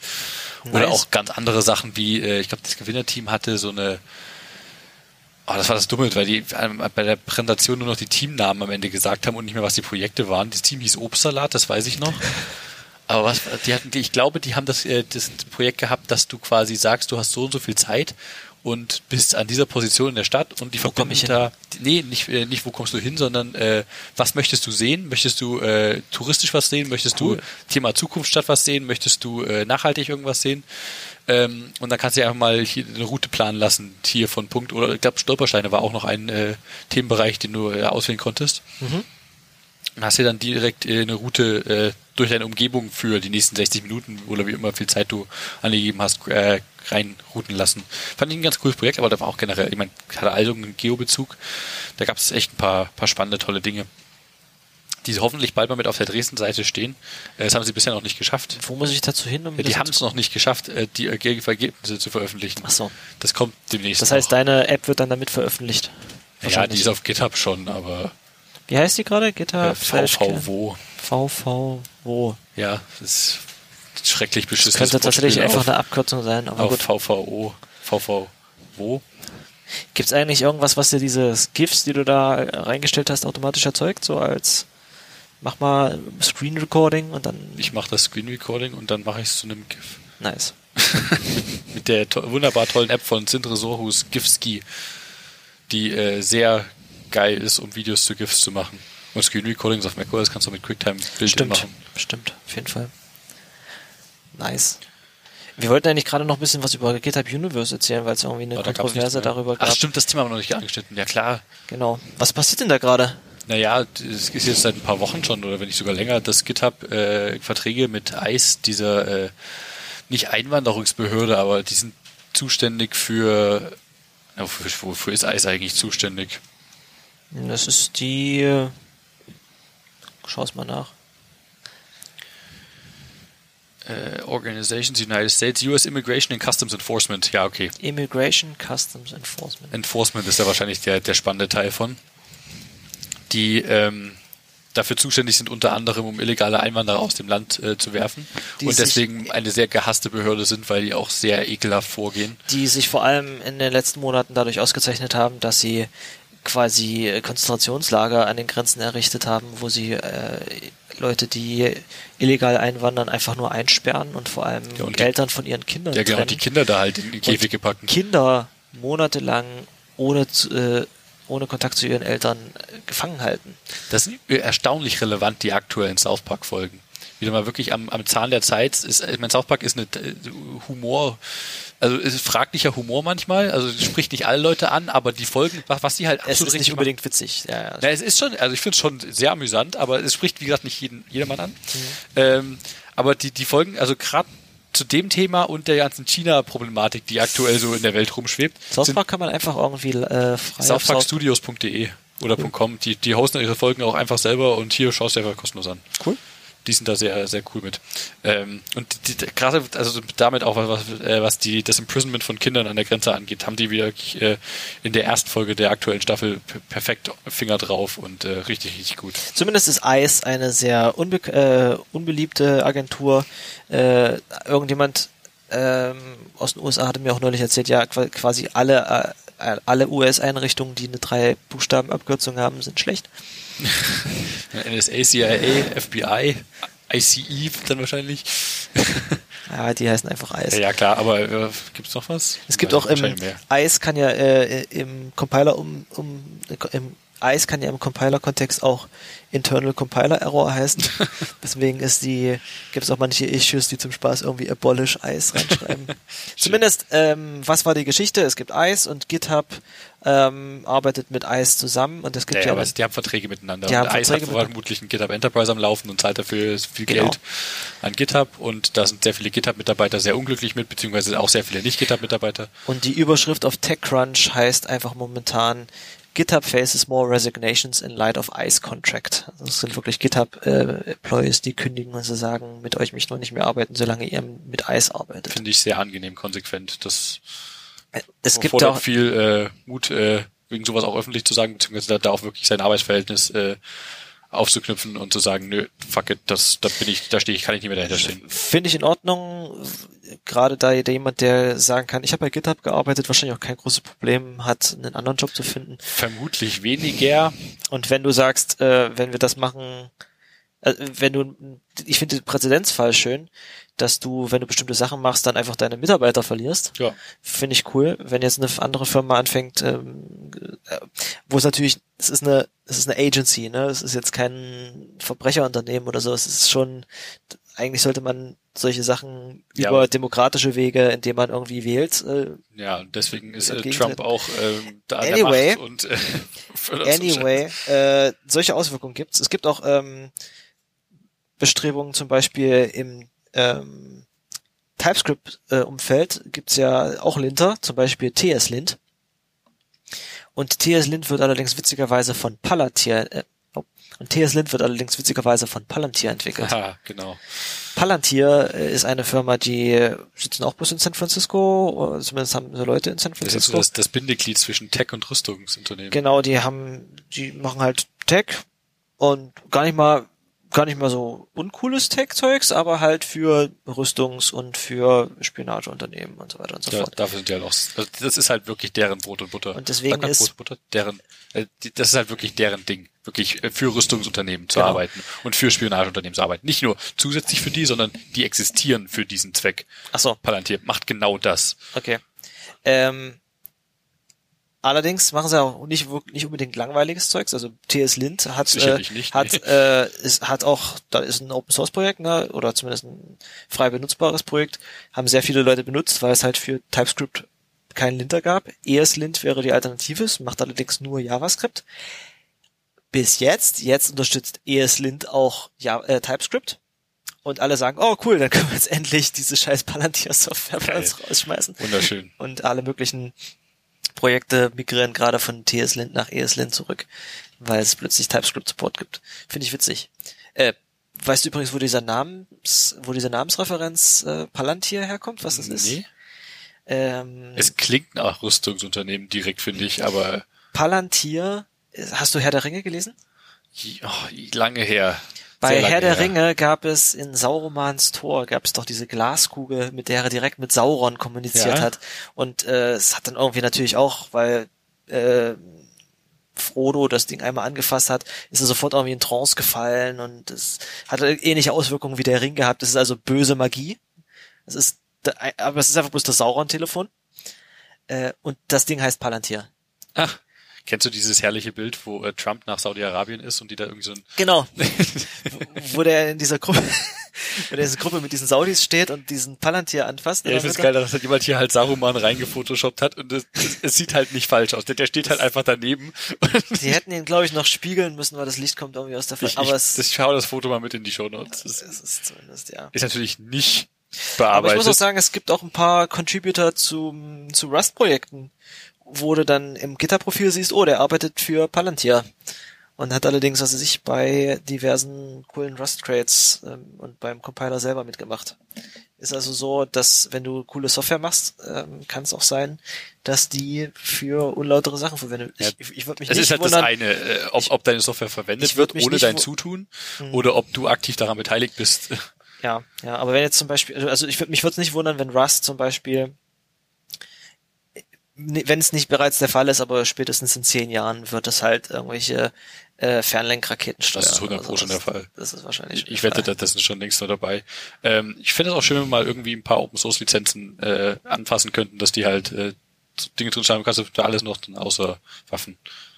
Explizit vorgenommen. Da gibt's sogar irgendwie schon Varianten von GPL oder MIT, aber das ist natürlich dann auch immer insofern umstritten, als dass dann dir, du dir die Frage gefallen lassen musst, ist es dann wirklich freie Software, wenn du es irgendwie Ja, unterschiedliche klar. Sachen verbietest. Ich habe auch schon überlegt, so eine so eine Peaceful GPL oder sowas als Lizenz, ne? Dann entwickelt das US-Militär dann doch seine eigene Programmiersprache, wo deren gesamte Arbeit und Leistung reingeht und dann haben die eine coole Programmiersprache, die du nicht Glaub- benutzen glaubst du möchtest. wirklich, und dann, dass- keine Ahnung. Ich meine, die haben äh, historisch sehr viel Geld und lösen Pro äh, bauen sicherlich auch coolen Kram, weil die sehr, sehr viel Geld draufwerfen können. Mhm. Aber haben die dafür äh, wirklich die Mittel, um sich da von sowas komplett abzukapseln und dann komplett von, von Null anzufangen? Na, es oder scheißen die dann auf Lizenzen oder machen die das irgendwie anders? Oder definieren Ich sich glaube, die würden eher auf Lizenzen scheißen. wahrscheinlich definieren sie sich dann einfach um, ja, das ist ja keine Waffe hier und dann passt das Das schon. ist ein Verteidigungswerkzeug. Ja, Free- Freedom Liberation, genau. Ja, ja. Ach, wir haben ja schöne heikle Themen dieses Mal dabei. Oh, bitte mal. Also zumindest, äh, es war gerade GitHub Universe, die haben auch ein paar coole Sachen veröffentlicht. Ich würde empfehlen, die ähm, Veröffentlichung dazu anzugucken, aber gleichzeitig gibt es halt die Kontroverse, dass GitHub-Mitarbeiter kündigen, weil sie nicht äh, assoziiert werden möchten mit äh, Eis-Projekten. Das Ja. ist krass. Finde ich gut. ist auch so eine Überlegung, die du haben musst, ne? Wenn du für Software, für eine Softwarefirma arbeitest, wofür wird diese Software eingesetzt? Ja, auf jeden Fall.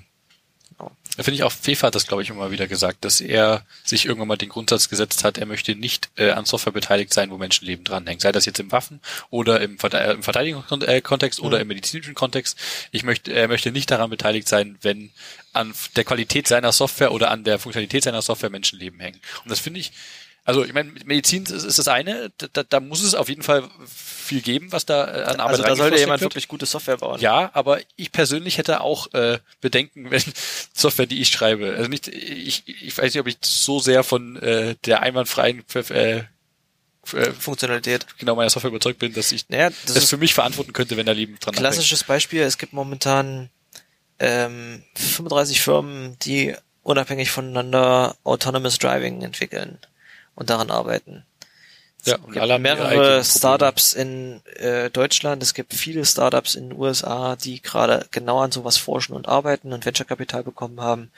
Und irgendeine kleine Klitsche aus Deutschland, hoffentlich aus Deutschland oder aus den USA, wer weiß, wird die Software bauen, mit der der nächste Mercedes, VW, BMW autonom fährt. Und dann hoffst du, dass das Leute bauen, die gute Software entwickeln. Ja. Hofft man für alles. Ich bin froh, dass ich nicht in der Automobilbranche arbeite. Ich weiß nicht, Mercedes, die Aber- mal diese Werbung hatten, von wegen hier neue S-Klasse, da drin stecken sieben Milliarden Zeilen Code und deswegen ist das gut. Ja, äh, ja, genau, das, Das- war ein Mercedes. Die wirklich mit der, der Anzahl ihrer Source Code Zeilen geworben haben, von wegen, das ist mehr, das ist gut. Ich kann mit diesem Auto nicht mehr fahren. Was? Ich saß einmal in den USA in einem Mietwagen, da hat, der hatte vorne so eine schöne Plakette mit dran, powered by Microsoft. Wow. Direkt cool. Das, das habe ich gebraucht in dem Auto. Ich bin persönlich froh, dass ich ein 15 Jahre altes Auto fahre, wo nicht so viele Computer drin sind, über die ich mir Gedanken machen muss. Ja, immer mehr Computer. Immer mehr Computer? Mehr Computer ist immer besser. Immer mehr Computer. Falls ihr noch nicht gewusst habt, wir haben das ja, glaube ich, schon mal angesprochen, in unseren äh, Shownotes stecken immer alternative Titelvorschläge noch mit drin. Da haben wir jetzt schon einige, die werden wir jetzt nicht spoilern, müsst ihr selber nachgucken. Zum Ähm, Thema äh, mehr Computer sind immer besser. Da viele Leute haben ja äh, Computer bei sich äh, daheim in Form von Sprachassistenten rumstehen. mhm. Da sind mehr Und- auch immer besser. Da sind äh, mehr lo logischerweise wie, wie überall anders auch besser, weil mehr Computer immer besser sind. Und da gab es letztens ein paar Leute, ein paar Forscher, die haben einen sehr coolen Angriff darauf gefahren. Und zwar haben sie das Projekt Light Commands genannt und haben mit einem Laser äh, auf Mikrofone geleuchtet und haben gemerkt, dass du mit Licht auf ein Mikrofon Spannung induzieren kannst und somit das Mikrofon überzeugst, etwas gehört zu haben. Ach du Scheiße. Und so kannst du, das haben sie dann demonstriert im Angriff, auf äh, 100 Meter Entfernung mit einem Laser, also nicht äh, quasi mit der Taschenlampe auf dem Mikro leuchten, aber mit einem Laser auf 100 Meter Entfernung auf ein Google Home oder Alexa leuchten und auf das, auf das Mikro halt äh, zeigen und in die äh, ins Licht rein moduliert äh, quasi den Befehl, äh, also wahrscheinlich nicht genauso wie der Sprachbefehl, aber äh, auf irgendeine Art, Art und Weise an ihm rein moduliert. Mhm. Und äh, konntest dann eben äh, dementsprechend äh, Befehle auf dem Gerät auslösen. Und das Ganze haben sie dann sogar so weit getrie äh, getrieben, dass sie von einem anderen Gebäude durchs Fenster äh, in, in diesem Raum hinein auf dem Alexa äh, Befehle ausgeführt haben. Super clever.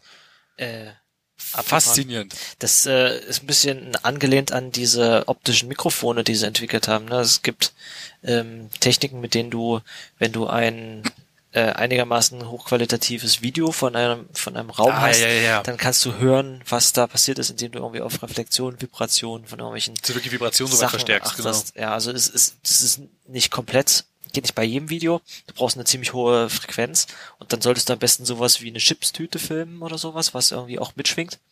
Aber, Aber faszinierend, dass sowas überhaupt möglich ist. was, was mir jetzt sofort als Frage eingefallen ist, als du das erwähnt hast, es gibt ähm, AIs, die Gesichter erkennen. Mhm. Es gibt aber auch ähm, Algorithmen oder AIs, die Sachen erzeugen, die nicht wie Gesichter aussehen und als Gesichter erkannt werden. Ja.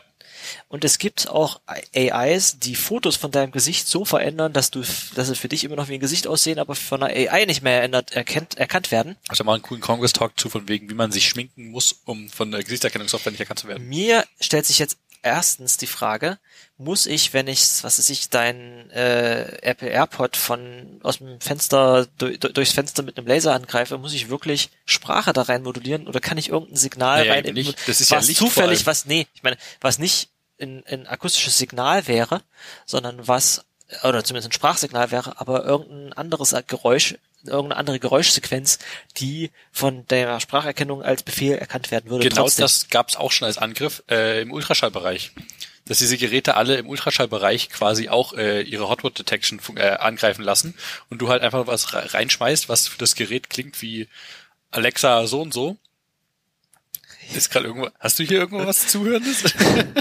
Ich, ich, warte mal, ich habe ja extra eine Fernbedienung, mit der ich das wieder ausmachen kann. oh Gott. Ich wusste nicht, dass du hier sowas betreibst. Ach stimmt, du, ja, wir hatten sogar mal in der Folge drüber gesprochen. Also es ist ewig her. Ja, ich habe eine in der Küche und eine im Bad, aber ich habe auch aber ich habe auch meine Wohnung mit dieser schönen, ähm, mit diesen schönen Funksteckdosen äh, ausgestattet, mit denen ich hier in meinem Wohnzimmer diverse Lichter an und ausmachen kann. Ähm, und die Alexen haben ja einen eigenen Kanal. Weshalb ich, wenn ich, äh, wenn ich diesen Knopf drücke, dann sind beide auf gleichzeitig tot. Alexa, bestelle 10 Kilo Hundefutter. Alexa, Bestellung bestätigen. Zu spät, sie hört nicht mehr zu. Schade. Und ich habe auch das Einkaufen, also ganz ehrlich, äh, ich habe auch das Einkaufen abgestellt. Und ich weiß nicht, ob Warum will man sowas überhaupt? Amazon will, dass du das willst. Natürlich, okay, logisch. Ähm, ich glaube nicht, dass ich mir noch mal eine kaufen würde. Ähm, allgemein die so, das die das Feature, was ich haben wollte, war Multi-Room Audio Mhm. und dass ich einfach eine Spotify-Senke habe, wo ich sagen kann, spiel Spotify auf diesem und jenem Gerät. ja. Für was anderes benutze ich das Ding nicht mehr. Witzigerweise kommst du allerdings nicht mehr um, äh, umhin, so ein Ding zu besitzen irgendwo, weil mittlerweile jeder bessere Lautsprecher Die und integri- jedes bessere Radio Ja, die sowas integriert Scheiß ja hat. sogar in Kopfhörer. Ja, stimmt, in Kopfhörer hab du ich auch so gesehen, Bose Kopfhörer. Ja, Ja. so, super ekelhaft. Wa- Sowas will ich doch nicht noch am Kopf klemmen haben. Meine Eltern haben sich ja jetzt so eine äh, Bose Soundbar geholt, da ist auch ähm, Amazon Echo drauf. Das hat den witzigen Effekt, das Ding ist per auch noch per HDMI an den Fernseher angeschlossen. Das heißt, es ist, äh, du kannst äh, das Audiosignal geht vom Fernseher über HDMI an diese Soundbar und äh, du kannst dann das die Alexa darauf einrichten. Das wollten die auch haben. Und du, es hat den witzigen Effekt, dass du dann im Wohnzimmer einfach sagen kannst, spiel mal diese Musik. Das, Mhm. das ist eigentlich ganz cool. Und das kommt dann aus dieser Soundbar raus, das ist in Ordnung. Äh, du kannst aber auch sagen, mach den Fernseher an, dann geht der Fernseher an, weil du über HDMI ein Signal rückwärts schicken kannst, dass über den Fernseher anmacht. CEC, HDMI, CEC. Genau. CEC, CEC heißt es, glaube ich. Genau. Wir haben auf Arbeit immer das Problem, dass wir, wir debuggen ja so Telefon, ähm, so Raumtelefonanlagen, wie, wie nennt man das überhaupt? Solche- Conference Ja, also wir, wir debuggen keine ja solche äh, Conference-Systeme von einem Hersteller, der mit uns partnert und ähm, die sind halt auch per HDMI an einen Fernseher angeschlossen, der bei uns im Raum hängt. Und äh, wir müssen das HDMI-Kabel regelmäßig rausziehen, weil sonst diese Konferenzboxen äh, den Fernseher einfach immer wieder anmachen und der geht manchmal einfach so an und dann ist er halt ein. Fertig. Ja, wo Anyway, ich gerade war, äh, über Ultraschall gibt's da tatsächlich schon einen Angriff, dass du äh, komplett im Ultraschallbereich äh, nicht Sprache, sondern äh, andere Audiosignale senden kannst und die von den Geräten halt auf der Grund der Tatsache, dass die halt nicht wie ein Mensch Sprache verstehen, sondern aufgrund von irgendwelchen Machine Learning Modellen da halt genauso in dieselben äh, Signale reingefährst. mir war aber, als hätte ich mal äh, dem widersprechende Aussagen gehört, dass ähm, ich weiß nicht, ob es bei, also ich weiß nicht, bei welchem dieser fünf Assistenten es äh, war, aber dass explizit darauf geachtet wird, dass der Befehl in dem Frequenzbereich von menschlicher Sprache ist Vielleicht war das schon der Fix dafür. Oder damit bestimmtes, oder vielleicht achten sie auch einfach drauf, ob ein bestimmtes Frequenzband mit dabei ist oder nicht mit dabei ist. Das Zumindest gibt es der irgendwelche, dafür, ja. irgendwelche Mechanismen, die dafür sorgen, dass sie nicht ihre eigene Stimme erkennen. Wenn zwei von den Dingern nebeneinander stehen. Ach so. Scheint aber nicht so ganz zu funktionieren. Ich habe neulich mal zum Spaß, stand ich hier und wollte was kochen, äh, wollte ich Pfannkuchen machen und hab ich mir gedacht, eigentlich könnte ich mal nochmal, manchmal macht man so zum Spaß, Alexa, sag mir, wie mache ich Pfannkuchen? Und dann ging so ein, ging dann so immer so ein Programm los und du denkst, ah, bitte schneller. das kannst halt nicht bei den Dingern einstellen, dass die schneller sprechen. Wenn du es mittlerweile von Podcasts oder sowas gewohnt bist, dann ist dir das alles zu langsam. Ähm, und dann ging's Obwohl los, es ja, so ein äh, Standardfeature ist. möchtest du das jetzt kochen? Und ich gesagt, ja. Gut, du brauchst diese Zutaten, diese Zutaten, diese Zutaten, diese Zutaten. Wenn du bereit bist fortzufahren, dann sage einfach Alexa, dann hatte sie sich selbst verstanden, Oh. dann kam kein Input Oh, es ist, ist ja armselig. und dann habe ich drei Sekunden gewartet, dann hat das Ding irgendwie festgestellt, du sagt keiner mehr was, hm, komisch. Dann hat es diesen Satz nochmal von vorne angefangen. Wenn du bereit bist weiterzukochen, Nein. dann sag bitte einfach Alexa. Es ist Das, dachte ich mir so, ey, das kann jetzt nicht dein Ernst sein. Das ging fünfmal im Kreis. Ich hatte schon mein Nein. Handy in der Hand und wollte das filmen und in dem Moment hat er dann aber gerade aufgehört und ist fertig gewesen mit, äh, Oh, das ist ja, mi- oh. das war richtig dumm. Ja, aber Sprachausgabe hat ja in klassischen Weise, also so wie ich es von aus Microsoft SAM-Zeiten sogar noch kenne, immer diesen Skigeregler für Geschwindigkeit gehabt. Das ist ja wahrscheinlich, das ist ja kein Ding. Also es gibt bei, Ich weiß nicht, wie moderne Sprachausgabe funktioniert, die ist ja nicht mehr so, äh, also das sind ja auch irgendwie, wo, wo teilweise, womit wir beim Einstiegsthema sind, te teilweise sogar Mundformen simuliert werden, um Laute zu, äh, um vor allem die Laute, die aufeinander folgen, passend äh, klingen zu lassen, menschlich klingen zu lassen. Das ist ja recht hochkarätiges Zeug. genau. Ich weiß nicht, ob es Veritasium war oder sowas, ähm, wo es dieses Lautalphabet phonetisches Phonetik. Das ist eine neue Kategorie im Podcast, Veritasium Video der Woche. Ja, Das letzte war übrigens super spannend, was äh, du mit äh, gezeigt hast mit diesem Tennis-Racket-Effekt, beziehungsweise in diesem Ach so, dass den- das Ding sich in der. Luft komisch dreht. Ja, also die, die Erklärung fand ich auch sehr einleuchtend. Äh, Es ist nicht, äh, es war nicht ähm, Veritasium, es war Tom Scott, der Ja. Typ mit dem roten T-Shirt. der andere. Und äh, die Zusammenfassung, zumindest, ich will es nicht unbedingt spoilern, schaut es euch auf jeden Fall an, aber es gibt halt dieses Alphabet, das ist danach sortiert, wo es im Mund entsteht und ob es ein, was weiß ich, ob es ein Plosiv oder irgendwie ein, äh, ein, ein Vokal ist. Ja, Lass mir die Shownotes äh, packe ich mal in die Shownotes. Und äh, die haben halt einfach auch auf dem, die haben unterschiedliche Bereiche in dieser Tabelle markiert, die entweder noch von keiner Sprache benutzt werden, aber aussprechbar sind, Okay, oder die nicht von Menschen aussprechbar sind. Weil du kannst zum Beispiel, aber in diversen Sprachen schon benutzt werden. du kannst zum Beispiel äh, Plosiv nicht hinten im Hals machen oder sowas. Aha, okay. Oder, oder irgend solche Sachen. Äh, Ich, ich krieg's nicht mehr zusammen. Aber schaut euch dieses Video mal Klingt an. spannend. Ich habe es gerade in die Shownotes geschmissen. Sehr gut. Ja, ähm, wir haben bereits äh, eine äh, beachtliche Länge, die ich jetzt nicht äh, erwähne, ähm, erreicht. Wollen wir uns auf äh, Pix stürzen und damit diesen Podcast äh, gekonnt abrunden? Gerne. Ich sehe von dir noch gar keine Picks äh, im Pad, deswegen fange ich mal mit meinen an. Oh ja. Und zwar ist das, der erste ist leider kein, kein wirklich sinnvolles GitHub-Repo. Das heißt Tamagotchi Temp. Da ist auch wirklich bloß im Repo selber ein kompiliertes Projekt mit drin. Das ist eine macOS-App.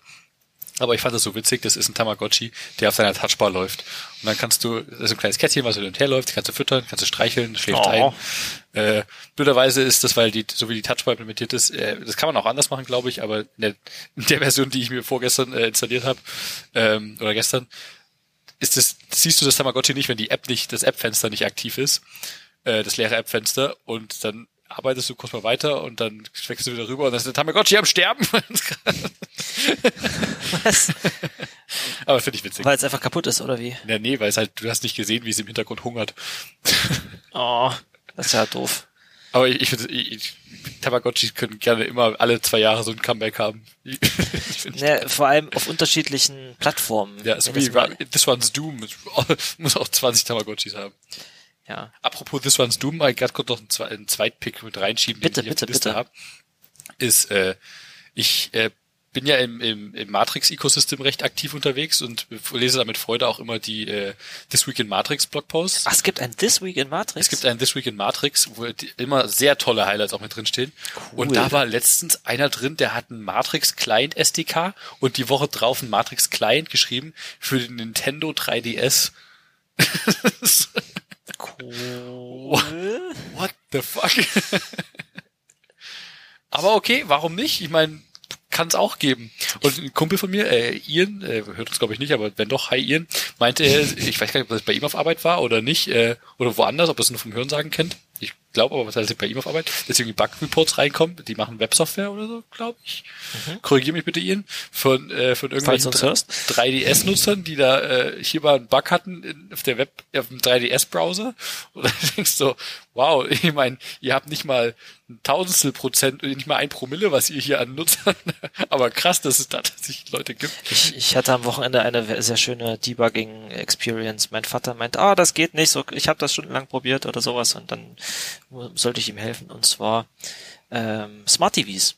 Smart TVs, schönes Thema. Schrecklich, schrecklich. Ähm, macht Spaß. Ich habe keinen und ich kann euch nur davon abraten. Ich habe leider einen, aber das tangiert mich nicht, weil ich äh, nicht das, äh, die Fernbedienung von dem Ding nutze. Der hängt nicht am Netzwerk, der, der macht nichts.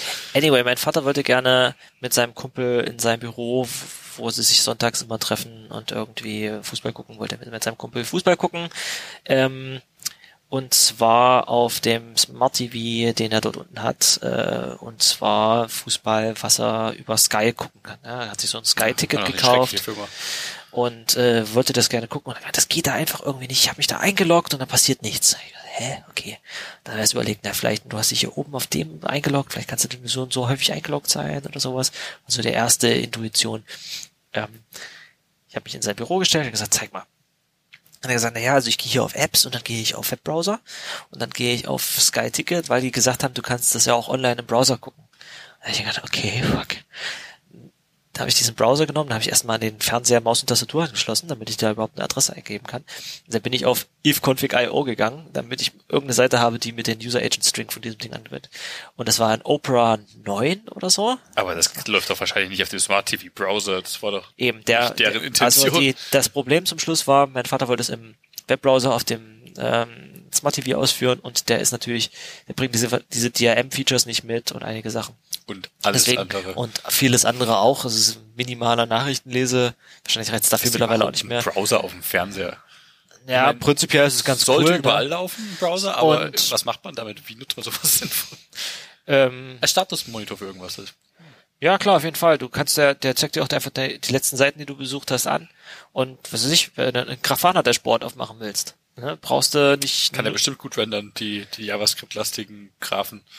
Aber hey, ich meine, die, die Idee finde ich gut. Da ist mehr Leistung drin als in einem Raspberry Pi, es wird wo reicht. Anyway, äh, Quintessenz war, geht nicht in den Browser und für den Fernseher, was in dem Fall ein Philips war, gibt's natürlich von Sky auch keine App weil da irgendein System Das heißt, du brauchst irgendwie so einen Fire TV Stick oder einen Apple TV für einen oder Fire TV Stick gibt's die App auch nicht, weil Sky nur für Chromecast. begrenzt viele, für Chromecast und für andere Sachen das macht. Und jetzt muss er sich so einen komischen Sky Stick holen. Einen eigenen Sky Stick ja, einen eigenen Sky Stick. Was nicht alles gibt. Kurz mit einem Apple TV geliebäugelt, aber das kostet halt äh, irgendwie sechsmal so viel wie, oder achtmal so viel wie ein Sky Stick. Ja. Äh, ist ein bisschen, aber cool, es gibt This Week in Matrix. Schon nochmal zurückgecycelt. Kann ich nur empfehlen. Ist äh, sehr spannend. Sehr nice. Ich habe gerade mal was rausgesucht, was ich neulich wieder. Was wollte ich denn empfehlen? Ja, stimmt, ich habe ja nicht gar nicht so viel diese Woche. Aber die Woche war auch voll mit. Äh, ich war auf dem Rustfest. ähm, deswegen ist meine Empfehlung: Schaut euch mal den Rust Analyzer an, anstatt äh, das bereits existierende RLS. Ähm, das RLS Plugin? Nee. Anstatt der RLS-Extension, die es bereits gibt, kann man leider momentan nicht einfach über diesen Plugin, diese Plugin-Sidebar installieren in VS Code, sondern man geht auf diese Rust-Up-Components, die du hinzufügen kannst? Genau. Okay, geil, okay. Das finde ich auch sehr angenehm, wie gut das alles läuft. Das, das geht aber nicht über Rust-Up Component. Nee, so. was ich meine, du kannst es nicht einfach aus VS Code installieren, indem du es da als Plugin ach so, suchst. Ach so, okay. So, sondern du musst das Repo klonen und dann aus dem Repo das bauen. Und dann okay. installiert sich aber witzigerweise selber, indem es an das Cargo noch einen ähm, Yarn-Befehl ausführt und dann den JavaScript-Code, den es dafür braucht, um die Extension zu bauen, baut und das dann tatsächlich für dich auch automatisch in dein VS Code installiert. Krass. Das ist ziemlich nice. Schickes Tooling. Was nicht so gut funktioniert mit VS Codium, da wollte ich ja noch ein bisschen was nachträglich zu erzählen, nachdem wir das das letzte Mal erwähnt hatten. Ich habe mir VS Codium installiert Und es ist ziemlich cool. Mal kurz zurück, das war der quasi Chromium-Äquivalent zu, äh, das was Chromium zu Chrome ist, Genau, ist da VS muss Codium ich- zu VS Code. Da muss ich auch noch einiges korrigieren, was ich darüber gesagt habe. Also es ist nicht ähm, weniger äh, Telemetry oder freier als VS es Code. hat nur ein anderes Es Icon. ist VS Code und für einen Außenstehenden ist es komplett identisch, bis auf dass das Icon anders ist. Es ist wirklich literally das gleiche. Das ja ähm, von mir. die Sache mit VS Code ist, die, der Source Code ist Open Source, Aha. die Binaries nicht. Das heißt, wenn du dir VS Code runterlädst, Ach so, das ist quasi gebaut aus den VS Code Sources. es hat quasi, ist es gepackaged und ähm, distributed von Microsoft und Microsoft, ähm, es, es bestehen andere Regeln drauf. Deswegen gibt's ist VS Codium einfach Hm. ein Set von Skripten, was dir regelmäßig aus dem VS Code Code ähm, VS Code baut und dann dir ein alternatives Installationsmedium zur Verfügung stellt. die Namensgebung machen das echt schwer, manchmal drüber zu reden. was ein bisschen witzig ist, ist, ähm, ich habe es auf Mac installiert, da hat äh, direkt VS Code ersetzt. Das heißt, es ersetzt auch, hat es ersetzt auch diese, nee, nee, es liegt beides nebeneinander, aber der Kommandozeilenbefehl Code hat Ah, dann auf VS Code so, so. verwiesen. Was ein bisschen unangenehm in dem Moment war, war, dass er eigentlich selbstverständlich, dass sie nicht dasselbe Settings-Verzeichnis wie VS Code verwenden. Ah, Das heißt, ich musste mir dann äh, diverse Add-ons nochmal neu installieren oder irgendwie rüberziehen. gerade das Settings-Tier sollte man bei sowas idealerweise. Obwohl, es ist Ich ja weiß auch nicht, Ding. weiß nicht, ob sie es wollen. Es ist halt, hat einfach Ja, einen anderen Ordner und das ist halt extra Arbeit zu gucken, gibt es das andere schon, dann ziehe ich das jetzt mal rüber. Na, dann machen sie Ja, ich einfach hätte nicht. gedacht, der linkt einfach auf dasselbe Verzeichnis, aber das hängt Nee. ja wahrscheinlich dann wirklich auf macOS an der Bundle-ID fest, wo das dann im Application Support Ich weiß nicht, wie es auf liegt. macOS ist. In, auf Linux war es einfach in meinem Home Directory ein anderes Dot-Folder. Äh, was dann auch den Effekt hatte, dass als ich mir Rust Analyzer installieren wollte, ging es halt nicht, weil Rust Analyzer halt erstmal per Default für VS Code direkt Hm. Äh, vorkonfiguriert ist. Und da gab es dann ein GitHub-Issue, wo beschrieben wurde, ja, dann musst du bitte dieses Skript mit diesem Parameter ausfüllen, damit das äh, nicht dorthin, sondern dorthin installiert. So, fertig. Aber VS Codium kann man durchaus benutzen. Die sind auch ähm, komplett kompatibel. Es ist nicht weniger Telemetry drinne. Der Code ist derselbe. Äh, aber man kann ja auch bei VS Code diesen Telemetry-Haken in den Settings einfach ausmachen. Dann wird einfach Und hoffen, dass das dann heißt, dass das Aber okay. Auf der anderen Seite, ich meine, Ich Telemetry ist aus. jetzt ähm, ist ja jetzt kein personalisiertes Tracking, dieses, die betreiben Tele äh, Ja, es kann da aber schon sehr mit reinfallen. es kann da äh, durchaus raus abgeleitet werden, aber in den meisten Fällen, wenn ich, wenn, würde ich den Softwareherstellern unterstellen, dass es für den Betrieb ihrer eigenen Infrastruktur und die, die, Fortentwicklung der Software tatsächlich nur Daten sammeln und nicht versuchen, so zu ermitteln, äh, wo klickt der Benutzer hin und was macht er meistens, damit ich ihm am besten Werbung schalten kann oder sowas. Das ja, das machen sie ja bloß mit den Endkunden dann auf Windows und nicht mit den Entwicklern bei VS Code. Möchte ich mal hoffen, ja, auf jeden Fall. Zumindest aktuell. Also ich meine, ich weiß nicht, wie es bei euch ist, aber ich meine, unser, un, unser Client äh, schickt halt auch Telemetry raus, um, damit wir nachvollziehen können, wann mal was schiefgegangen ist in, einem, in einer Also Session. Crashlogs willst du auf jeden Fall sammeln. Crashlogs willst du haben. Aber das ist halt mal die Frage, also prinzipiell ist ja der, der DSGVO-kompatible Ansatz, sammel so wenig wie möglich und das, was du sammelst, sammelst so anonym wie möglich, damit du die Daten gar nicht hast, was, damit Genau. du was von dir kannst. Genau. Ist ja immer ein guter Grundgedanke, den viele Leute nicht verstehen. Ich Ähm, habe letztens mal auf meiner, meiner Fritzbox äh, äh, auf Empfehlung im SwiftDE Slack eine, eine stark große Blocklist einfach mal reingeschmissen und es ist erstaunt. wie, wie macht man das? Das habe ich auch nicht gewusst, dass das geht. Du kannst direkt in den Filtereinstellungen der Fritzbox hier eine, eine Liste an Domains angeben. Da gab es Leute, die maintainen so eine Blocklist. Leider kannst du nicht einfach die URL davon angeben, sondern du musst die tatsächlich selber reinpasten und das Format der Fritzbox unterstützt, glaube ich, auch keine Kommentare, sprich, die müssen alle da raus. Und dann musst du halt noch manuell ein paar Sachen klicken, die du äh, zulassen möchtest. Aber es war erstaunlich, wie viele Dinge erstmal nicht gehen, beziehungsweise welche Webseiten alle so, oh mein Gott, ich weiß nicht mehr, wie ich an äh, mixpanel.com meine ganzen äh, Analytics-Daten hier schicken soll. Cool, also es ist quasi sowas wie äh, Pi-Hole. Es ist Pi-Hole auf Fritzbox-Basis. Nice. Ich wollte mir noch nicht mal ähm, einen meiner Raspis als Pi-Hole einrichten, aber wenn ich das gar nicht machen muss, kannst du ja mal einen Link zu, zu diesen Sachen in die Kann ich äh, Show Notes pasten. Das dran jetzt auch denken, ja. sehr, Ich habe hab mir auch ein Pi-Hole aufsetzen wollen, beziehungsweise ich wollte Pi-Hole eigentlich als äh, Docker-Container auf meinem Synology NAS einfach starten. Mhm. Aber mein Networking-Setup mit dem Synology NAS hat es mir sehr schwer gemacht, das als DNS-Server zu nutzen, weswegen ich das erstmal aufgeschoben habe und habe äh, dann äh, wollte ich auch, auch mal den Raspi nochmal dafür nutzen, aber bin ich noch nicht dazu gekommen. Pi-Hole hat so, äh, zum einen eine schöne Web- äh, Web-UI noch, äh, die echt schick ist, wo er dir sagt, was er alles blockt und wie viel er so geblockt hat. Und was auch sehr praktisch ist, du kannst Pi-hole kurzfristig angenehm disablen, sogar über einen schicken API-Call einfach im Lokalnetz. Da könntest du dir einen großen roten Button hier hinlegen und draufhauen dann ins Pi-hole fünf Minuten aus, wenn du mal kurz was brauchst. Aber Nicht schlecht. also wenn du wirklich mal kurz hier ekelhaftes Internet wieder haben möchtest. Aber ansonsten hat Pi-hole halt den, den anderen Nachteil, ich, ich möchte nicht von außerhalb meinen Traffic eigentlich durch mein äh, Heimnetzwerk tunneln. Weil mein Heimnetzwerk gefühlt fragiler ist als äh, Ja. Ja, andere gut. Sachen und ich möchte vor allem nicht auf Arbeit durchs Heimnetzwerk gehen und auf Arbeit kriege ich kein Pi-hole leider hin. Deswegen bin ich halt darauf angewiesen, auch zusätzlich noch irgendwie im Browser Blocker Aber zu nutzen. Pi-hole ist vornehmlich für Adblocking gedacht. Es ist, äh, ja, ja, äh, Adblocking beziehungsweise das, was du halt über DNS-Blocking halt machen kannst.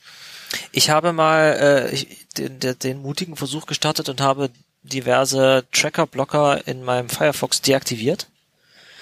Ähm, und verlasse mich seitdem das in Firefox unterstützt wird, äh, eigentlich fast ausschließlich auf die in Firefox äh, mittlerweile eingebauten Tracker-Blocking-Funktionalität. Okay.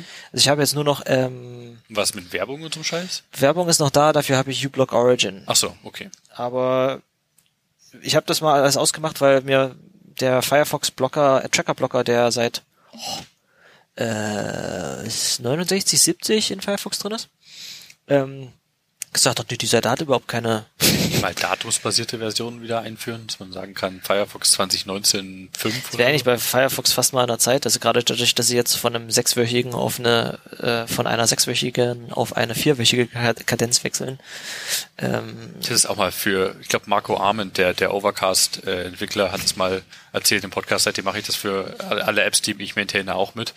Äh, Endnutzer brauchen in äh, Executable-Produkten, also in, in der App zum Beispiel, bra- brauchst du keine, kein Semantic Versioning. Und, Nee, das, ja. Und das Maintainen ist halt auch immer so eine Sache, weil was ist denn Major Version Upgrade bei sowas? Da gibt's unterschiedliche Diskussionen. Da würde ich Ja, gerne eben. mal äh, einen Kollegen von mir, der unsere Web-App ähm, maintaint, einladen. Die haben da nämlich eine interessante Deswegen bin ich halt auch mit Meinung. umgestiegen auf das, was Marco Arment da mal erzählt hat, von wegen äh, Apps von mir werden jetzt gepublished mit der Versionsnummer 2019 Punkt und dahinter kommt die an die wie die wievielte Version dieses Jahr das schon ist. Deswegen die erste Version in diesem Jahr ist 2001, die zweite zweite das ist nicht der Monat dahinter, sondern die also der, der Count, der dann 2020 wieder resettet wird, aber so versionieren wir in unserer Firma unsere zentrale Plattform-Library. Oder die, die Library. stimmt, das machen wir auch, ist mir gar nicht aufgefallen. Ja. Ha, witzig. Ähm, also zumindest ähm, das, das ganz große Systemding, was eigentlich nach außen, also was kaum noch eine Abhängigkeit von irgendwas anderem ist, weil alles, was davon abhängt, einfach mit reingewandert ist. Da gibt es einfach bloß, das ist quasi keine, Semware ist ja ähm, eine Versionsbeschreibung, die dann äh, das, das Äußere deiner API mit Genau. beschreibt. Ähm, bei vielen Sachen brauchst du das nicht.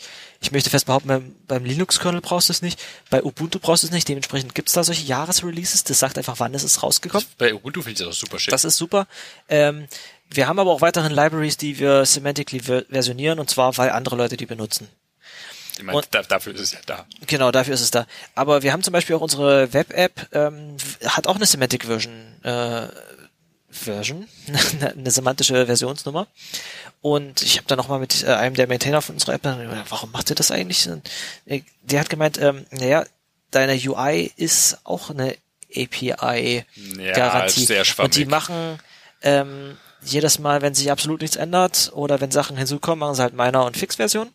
Und wenn jetzt sich was ändert, was was wirklich für den Nutzer sichtbar ist, dass irgendwie was von links nach rechts wandert oder dass irgendwie was umbenannt wird, dann ist es bei denen auch ein Major Version Update. Das ist was, was unsere Kunden nie sehen. Ja, das kommt auch noch zu, wie viele Kunden achten auf so einen Versionssprung. Ich meine, du hast Die, bei, bei die Nummer, die Software- Version siehst du nicht als Kunde. bei, bei viel Software hast du es ja, also ich meine, der, der, der Unterschied zwischen Minor und Major kann ich schon verstehen in dem Kontext, das kann man be- begründen, aber die, die Fix- bzw. Patch-Version, die ist halt wirklich nutzlos dann und dann ist halt die Frage, wie viel äh, attributierst du der, der Versionsnummer wirklich? Wenn das jetzt, also wenn viele Leute werben ja hier, das ist jetzt die App 2.0, das hier ist jetzt Industrie 4.0, dann, das sagt halt mehr aus für, es hat sich, also ich meine, Industrie 4.0 Kontext ist ein bisschen fragwürdig, aber ähm, das sagt mehr aus für, wir haben grundlegend Dinge geändert. Also sie machen das, glaube ich, so, dass sie wirklich die, die Major-Version nur hochziehen, wenn sich äh, massiv was ändert und ansonsten nur die Minor-Version hochziehen ja und die okay. Patch-Version, glaube ich, fast nie. Zumindest momentan ist die Version unserer Web-App 17.94.0. 94, krass. Genau. Und da kommt halt und das ist halt, das zählen sie einfach den, die Iteration des Releases hoch. Das könnte auch eine Bildnummer sein, quasi, ne? Theoretisch. Ja, So, jedes Mal, wenn was von, wenn irgendwas Neues auf ähm, Beta released wird, dann ist das eine neue Nummer. Stimmt einfach nur noch Jahreszeitpunkt, Bildnummer, warum nicht? Und die ist krementiert. Genau. So. Das, äh, das finde ich bei Apps ein interessantes Konzept, weil was ist eine Versionsnummer von Firefox? Ne? Bei Ja, Firefox das kannst du ja auch UI wenn sie, festmachen. wenn sie auf eine monatliche Kadenz gehen, können sie wirklich sagen, das ist Version 1911 und danach kommt 1912. Das ist einfach der Monat, in dem das rauskam. Ich meine, die, die Unterscheidung zwischen der App und der Webseite ist ja jetzt auch hinfällig. Ob das jetzt, kannst du genauso festmachen, ist es für den Nutzer wirklich anders oder nicht? Aber Ja, genau. ist halt fragwürdig, inwiefern das den Nutzer überhaupt tangiert. Und gerade bei der Anzahl an Firefox oder an Browser-Releases generell, Na, bei finde ich es Browsern- angenehmer, wenn du dann wirklich referenzieren kannst, wann kam das raus und ist Ja. das was aktuell ist. Bei, äh, bei Browsern ist es tatsächlich auch eher für Entwickler, die mit dem Browser arbeiten, interessant. Da möchte ich, Ich wissen, weiß nicht mehr, was ich Firefox-Version nicht installiert habe. Ja. Keine Ahnung, das aktuelle vermutlich. Als Webentwickler möchtest du wissen, äh, gerade wir, wo sich der Standard, mit dem wir arbeiten, äh, immer noch in, sehr in Bewegung befindet, möchten wir wissen, wie viele Versionen von Chrome 77 und 78, 75 benutzen unsere Kunden gerade, damit wir sagen können, okay, dieses Feature können wir immer noch nicht benutzen, weil eine signifikante Anzahl unserer Kunden noch nicht die aktuelle Chrome-Version hat. Glücklicherweise aktualisiert sich Chrome äh, selber. Ich kann sagen, wie, wie, bleibt man als Kunde auf einer ewig alten Chrome-Version, wenn das Ding selber Du kannst in einem Enterprise-Kontext sein, wo Ah, dein okay. Administrator auf deinem dir voreingestellten Windows oder so ähm, eingestellt hat, dass bestimmte Sachen nicht geupdatet werden. Und dann kann das passieren. Das ist bei Chrome relativ selten, aber es gibt zum Beispiel bei Firefox gibt's ja diese ESL-Variante. Ja, nee, das heißt nicht Extended Shelf Life, das heißt, äh? Extended Shelf Life. das war bei Milch. ähm, oh, da gibt's diesen schönen Subreddit, Aged Like Milk. Für Dinge, die, die nicht gut gealtert sind. echt, Ich, ich finde den Ausspruch Aged Like Milk einfach nur schön. Das müssen wir mal mehr im, in passenden Kontexten anbringen. das muss ich jetzt mal raussuchen. Anyway, ich, also ich habe, äh, glaube ich, äh, außer Rust Crates keine großen Empfehlungen. Ich habe noch einen Pick, äh, bevor wir äh, zum Ende kommen, wenn du, du klingst gerade so, als ob du, Äh, Ich, oder hast du sonst noch Mir fällt sonst nicht viel ein, aber bitte, bitte. Eins, was, dir wahrscheinlich mitgefallen könnte, finde ich. Äh, das Ja. ist von, von dieser, die, die auch noch diese Musikplattform haben, die keiner nutzt, weil, beziehungsweise die Ich kenne einen, der die benutzt. Tatsächlich, krass, okay. Die haben ein Pa- Python-Package rausgebracht, das heißt Splitter. Okay. Wie Splitter, bloß mit Doppel-E, weil sie von dieser ist, äh, von dieser kommt. Und das ist äh, ein auf TensorFlow aufbauendes Paket, was durch krasse pre-trained Models hier äh, deine Musik in äh, verschiedene Sources separiert. Ob das jetzt der Vocal Track ist, ob das diverse äh, andere Tracks sind, hier nur der Drums, äh, nur die Drums, Bass, Piano und noch andere Dinge. Können in verschiedene, bis zu, glaube ich, fünf Stems, sagen sie hier, die Dinge auseinanderzerren. Das ist nice. Und das, das, es klingt fancy. Ich hatte natürlich überhaupt keinen Anwendungsfall, ich persönlich dafür, aber ich fand, das sah einfach super cool aus. Ja, der du kannst Idee dir her. aus allem, was auf dieser läuft, das, das könnte man sich jetzt vorstellen, das baust du in eine App, dann machst du die App zu einem verifizierten Deezer oder Spotify oder was weiß ich, Musikclient und dann kannst du eine Karaoke-App draus machen quasi, genau. Und dann kannst du noch mit der Machine Learning kannst du noch äh, machen, dass es dir die Lyrics rausliest und dann kannst du die unten drunter einblenden. Das geht eigentlich ziemlich gut. Also ich glaube, Karaoke lässt sich momentan komplett automatisch erzeugen mit Machine Learning. Das wäre eigentlich wirklich mal so ein, ich meine, wir haben ja diesen, äh, diesen Ultrastar-Freundeskreis, Mhm. wo wir, äh, Was, was automatisch diese Ultrastar wo du halt einfach generiert. am Ende nur noch, ich meine, ich sei jetzt mal hergestellt, also wo das, das herkommt, aber wenn du da jetzt nur noch einen YouTube-Link reinkippst oder so, dann hast du Video, du hast Audio, du hast dann aufgrund von äh, dieser Software äh, die Vocals raus, du hast, äh, beziehungsweise kannst du auch drin lassen, weil wir, wir machen halt kein Karaoke in diesen Kreisen, sondern das mehr so mitsingen. Ich traue mich mal eine Spekulation zu machen. Aber das, das wäre super geil, wenn das alles, äh, und das dann noch in der, in der Frontend äh, GitHub hostet hier äh, JavaScript. Genau, ich möchte, möchte mal spekulieren. Es, es gibt ja bereits Uh. mehrere Apps, die einfach bloß darauf basieren, dass sie ein anderes Frontend zu YouTube sind. Zum Beispiel Playlist oder sowas, ja, wo du einfach Musik abspielen kannst. Ich gehe fest davon aus, dass wir in spätestens fünf Jahren irgendwo eine App haben, wo du Karaoke mit Freunden machen kannst, wo du einfach YouTube-Links reinschmeißt und dann ist es ein Karaoke. Mit Text und mit der, mit der Punkt hopst von Wort zu Wort. Ich hatte sowas schon mal angefangen. Tatsächlich war das ein altes Webprojekt von mir vor fünf Jahren. Ähm, das war aber auf dem Ultrastar-File-Format basierend. Da hast du, ähm, also die Idee war, ich bin nicht wirklich weit gekommen damit. Die Idee war, dass du wirklich so, so einen Ultrastar-Ordner äh, auf die Webseite drauf trackst im Web, weil da Rendering für sowas einfacher war zu der Zeit. Wahrscheinlich sogar immer noch plattformübergreifend, weil es einfach nichts gibt. Ähm, und du hast da dann die, äh, du hast ja in Ultrastar hast du dann möglicherweise ein Video oder eine Grafik halt, die als Hintergrundbild. Du hast die Datei, wo die, die Pitches drinstehen, mhm. äh, die, äh, die Lyrics dazu und die Audiodatei, die mit dazu abgespielt wird. Und dann musst du noch über Web, äh, Audio, äh, Mikrofone irgendwie ranbinden und dann kannst du das halt da trackbasiert äh, damit singen. Das Projekt habe ich liebevoll Frank genannt gehabt. Schönen Gruß an unseren Freund Frank, der immer die Ultrastar Karaokes organisiert.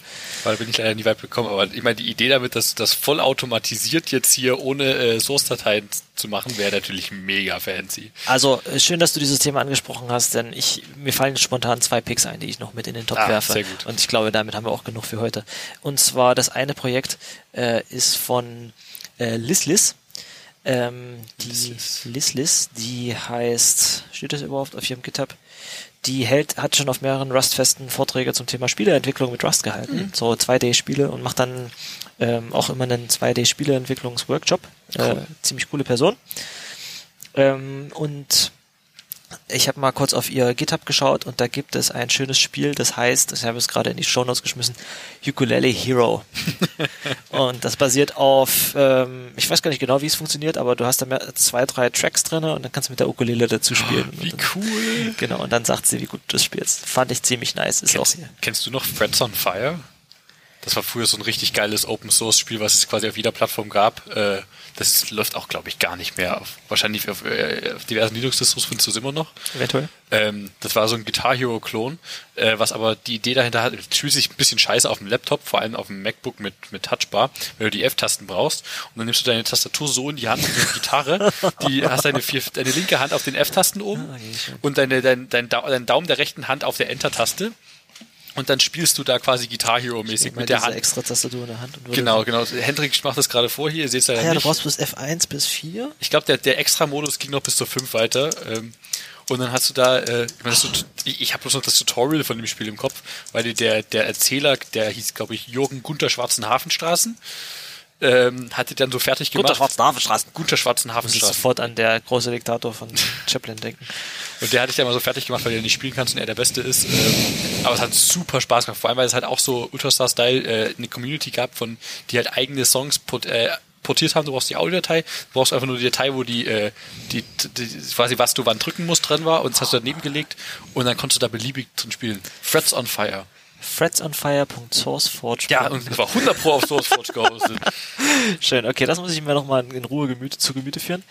Äh, die andere Empfehlung, da ich ja gerade so ein, so ein bisschen auf so einem Web-Audio-Trip bin, äh, habe ich nochmal ein bisschen geschaut, was gibt es da für schöne Tools und es gibt eine wunderschöne Unterseite natürlich von Chrome Labs. Ähm, es gibt ein Tool, das dir, ich war kurz davor, das selber zu machen, ich bin froh, dass ich es jetzt nicht mehr machen muss, dass dir, du baust ja in Webaudio so Pipelines zusammen, du hast mhm. unterschiedliche Webaudio-Knoten die dann, dass sie sich einen Gain erhöhen, einen Pitch verändern, irgendwas rausfiltern, äh, Stereokanäle splitten, wieder zusammenführen, unterschiedliche eigene Frequenz, äh, eigene, eigenen JavaScript-Code verändern, äh, ausführen, der, also sich äh, eigen selbstgeschriebene Filter auf dem Code, äh, auf dem Sound ausführt. Und da baust du so Pipelines zusammen. Und es gibt ein Tool, das heißt, äh, das ist eine Chrome-Extension, die heißt ähm, Web Audio Inspector. Und da hast du dann in deinen in deinen DevTools im Browser dann so eine Pipeline-Ansicht. Du machst einfach irgendwie, gehst auf eine Seite, die macht Web-Audio und dann schaut die nach, ah, das gibt jetzt diese Audio-Kontexte, was ist denn da zusammengesteckt? Und dann zeigt dir die diese, wie, wie in so einem ähm, wie grafischen Programmieren.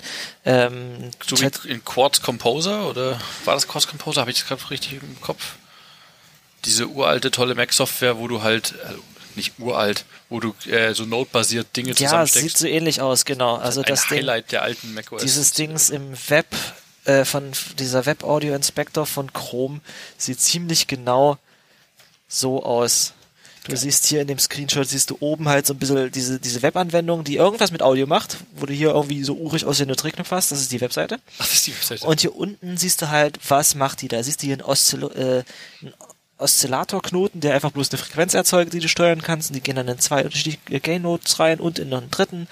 Dann geht es in einen weiteren Oszillator und dann kannst du, du kannst ja komplette Synthesizer in JavaScript ich bauen. Mittlerweile. Leider persönlich das absolut null Gefühl für Audiokrams, aber cool finde ich das dennoch. Es gab einen Vortrag, den ich dir echt empfehle. Ich hoffe, die haben es mit dem Video mittlerweile hingekriegt. Es gab einen Vortrag auf dem Rustfest, wo einer was mit Web Audio und WebAssembly in Rust gemacht hat, wo ich unbedingt hingehen wollte. Und der hat nichts mit Audioverarbeitung gemacht. Du kannst ja irgendwie dein Mikrofon anzapfen und da irgendwie Rauschen rausfiltern. Nee, der hat das einfach komplett als Synthesizer verwendet. Und dann hat, hat dann den äh, Talk angefangen mit, ähm, also wisst ihr denn, was Live-Programming ist? Alle so, ja, ja, ja nee. ähm, und naja, ich mache sowas super gerne, aber meistens, wenn man sich auf so Treffen findet, äh, dann sind es meistens nicht wirklich äh, Live-Programming-Partys, sondern Installation-Partys, weil die Software, die man installieren muss, so fürchterlich kompliziert ist. Und dann hat er einen Vortrag darüber gehalten, was das eigentlich alles ist und wie es funktioniert. Und mitten in dem Vortrag habe ich mir gedacht, Alter, nee, das ist so traurig. Gerade dieser Vortrag ist relativ so ähm, emotionslos und langweilig gehalten. Und er hatte sogar diese ganz ollen LaTeX PDF Präsentations Beamer-Slides. Beamer-Slides. War eigentlich schlimm. Und dann zum Schluss hat er aber gesagt, so jetzt gebe ich euch mal eine Demo. Und, äh, hat quasi ein Ding gebaut, mit dem er mit einer eigenen Programmiersprache Synthesizer in Rust programmieren kann. Und da hat er dann einfach die Webseite aufgemacht. Ich muss die eigentlich, ich habe mir danach gesagt, ich muss mir die unbedingt mal raussuchen. Ähm, hat diese Seite aufgemacht und du hast eigentlich nichts gesehen außer so ein Textfeld. Und dann hat er angefangen zu tippen und dann hat es irgendwie dann hat er quasi jede Zeile war irgendwie eine Spur.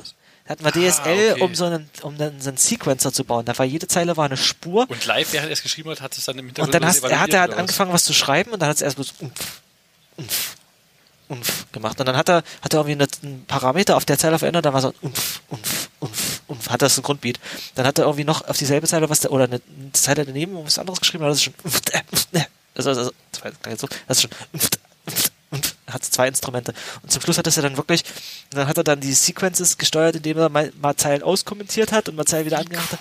Und dann zum Schluss hat er das ausgefiltert, indem er der Reihe nach alle Zeilen auskommentiert hat und dann wurde, wurde das quasi, hat sich das wieder abge... Es war richtig geil, es klang zwischendurch, wolltest du, hast du richtig mitgewippt. Es war fett. Der Vortrag war Mist.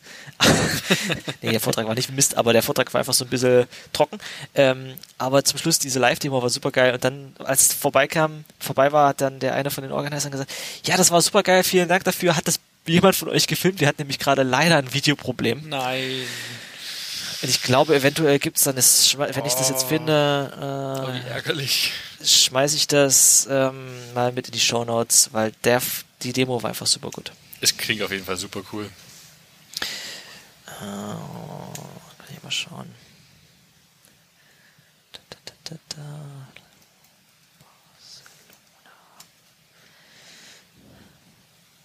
naja, ich muss es mal raussuchen. Ja, das war zumindest, ähm, das waren zumindest meine Picks. Schon wieder Webaudio.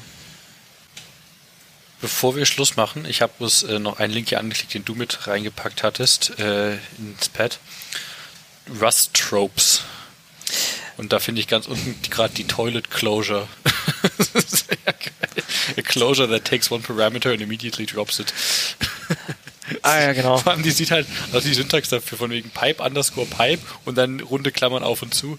Es sieht halt auch aus wie eine Toilette. Ah, es okay. gibt, es gibt äh, eine Syntaxeule in Rust. Syntaxeule? Ja, das der ist Result. Ah. Der, der, der All Operator oder so ähnlich sieht das aus. Das muss ich mal raussuchen. Hast du ihn schon gesehen? Ja. Habe ich irgendwann neulich auf Twitter äh, Zwischen Spitzenklammern, zwei äh, mal runde Klammern wie Augen und ein genau. Komma dazwischen. Genau. Sieht wirklich süß aus wie eine Eule. Das ist total niedlich. So ein ASCII-Emoji oder Hex-Emoji oder wie die Nächstes. Mal können wir dann mal wieder mehr über Dino reden. Da soll nämlich demnächst ein äh, 1.0 rauskommen. Du meinst den XMPP-Client oder was? Nee, den Node.js-Nachfolger. Dino. Deno. DNO oder? D-E-N-O. Äh, Geh mal auf deno.land. Der Name der Domain gefällt mir sehr. Secure, ich meine, das, das, das, Logo ist schon super schick. Secure Runtime für JavaScript und TypeScript. Und man eine neue Runtime in Rust geschrieben. Okay, das, das, das machen wir nächste, nächste Das Folge machen wir mal nächste Woche. Okay. Ich wollte nicht nächste Woche sagen. Das machen wir mal nächste Folge. Okay, ich glaube, an dieser Stelle können wir was abrunden. Ähm, ihr habt sehr lange durchgehalten mit uns. Äh, vielen Dank. Das war akronymisierbar Folge 35. 035. Mensch, wir werden langsam alt. Ja. Ähm, an dieser Stelle, äh, wir wünschen euch noch eine wunderschöne Woche und äh, viel Spaß mit den restlichen Podcasts in eurem Podcatcher. Der nächste davon folgt bereits in drei, zwei, eins.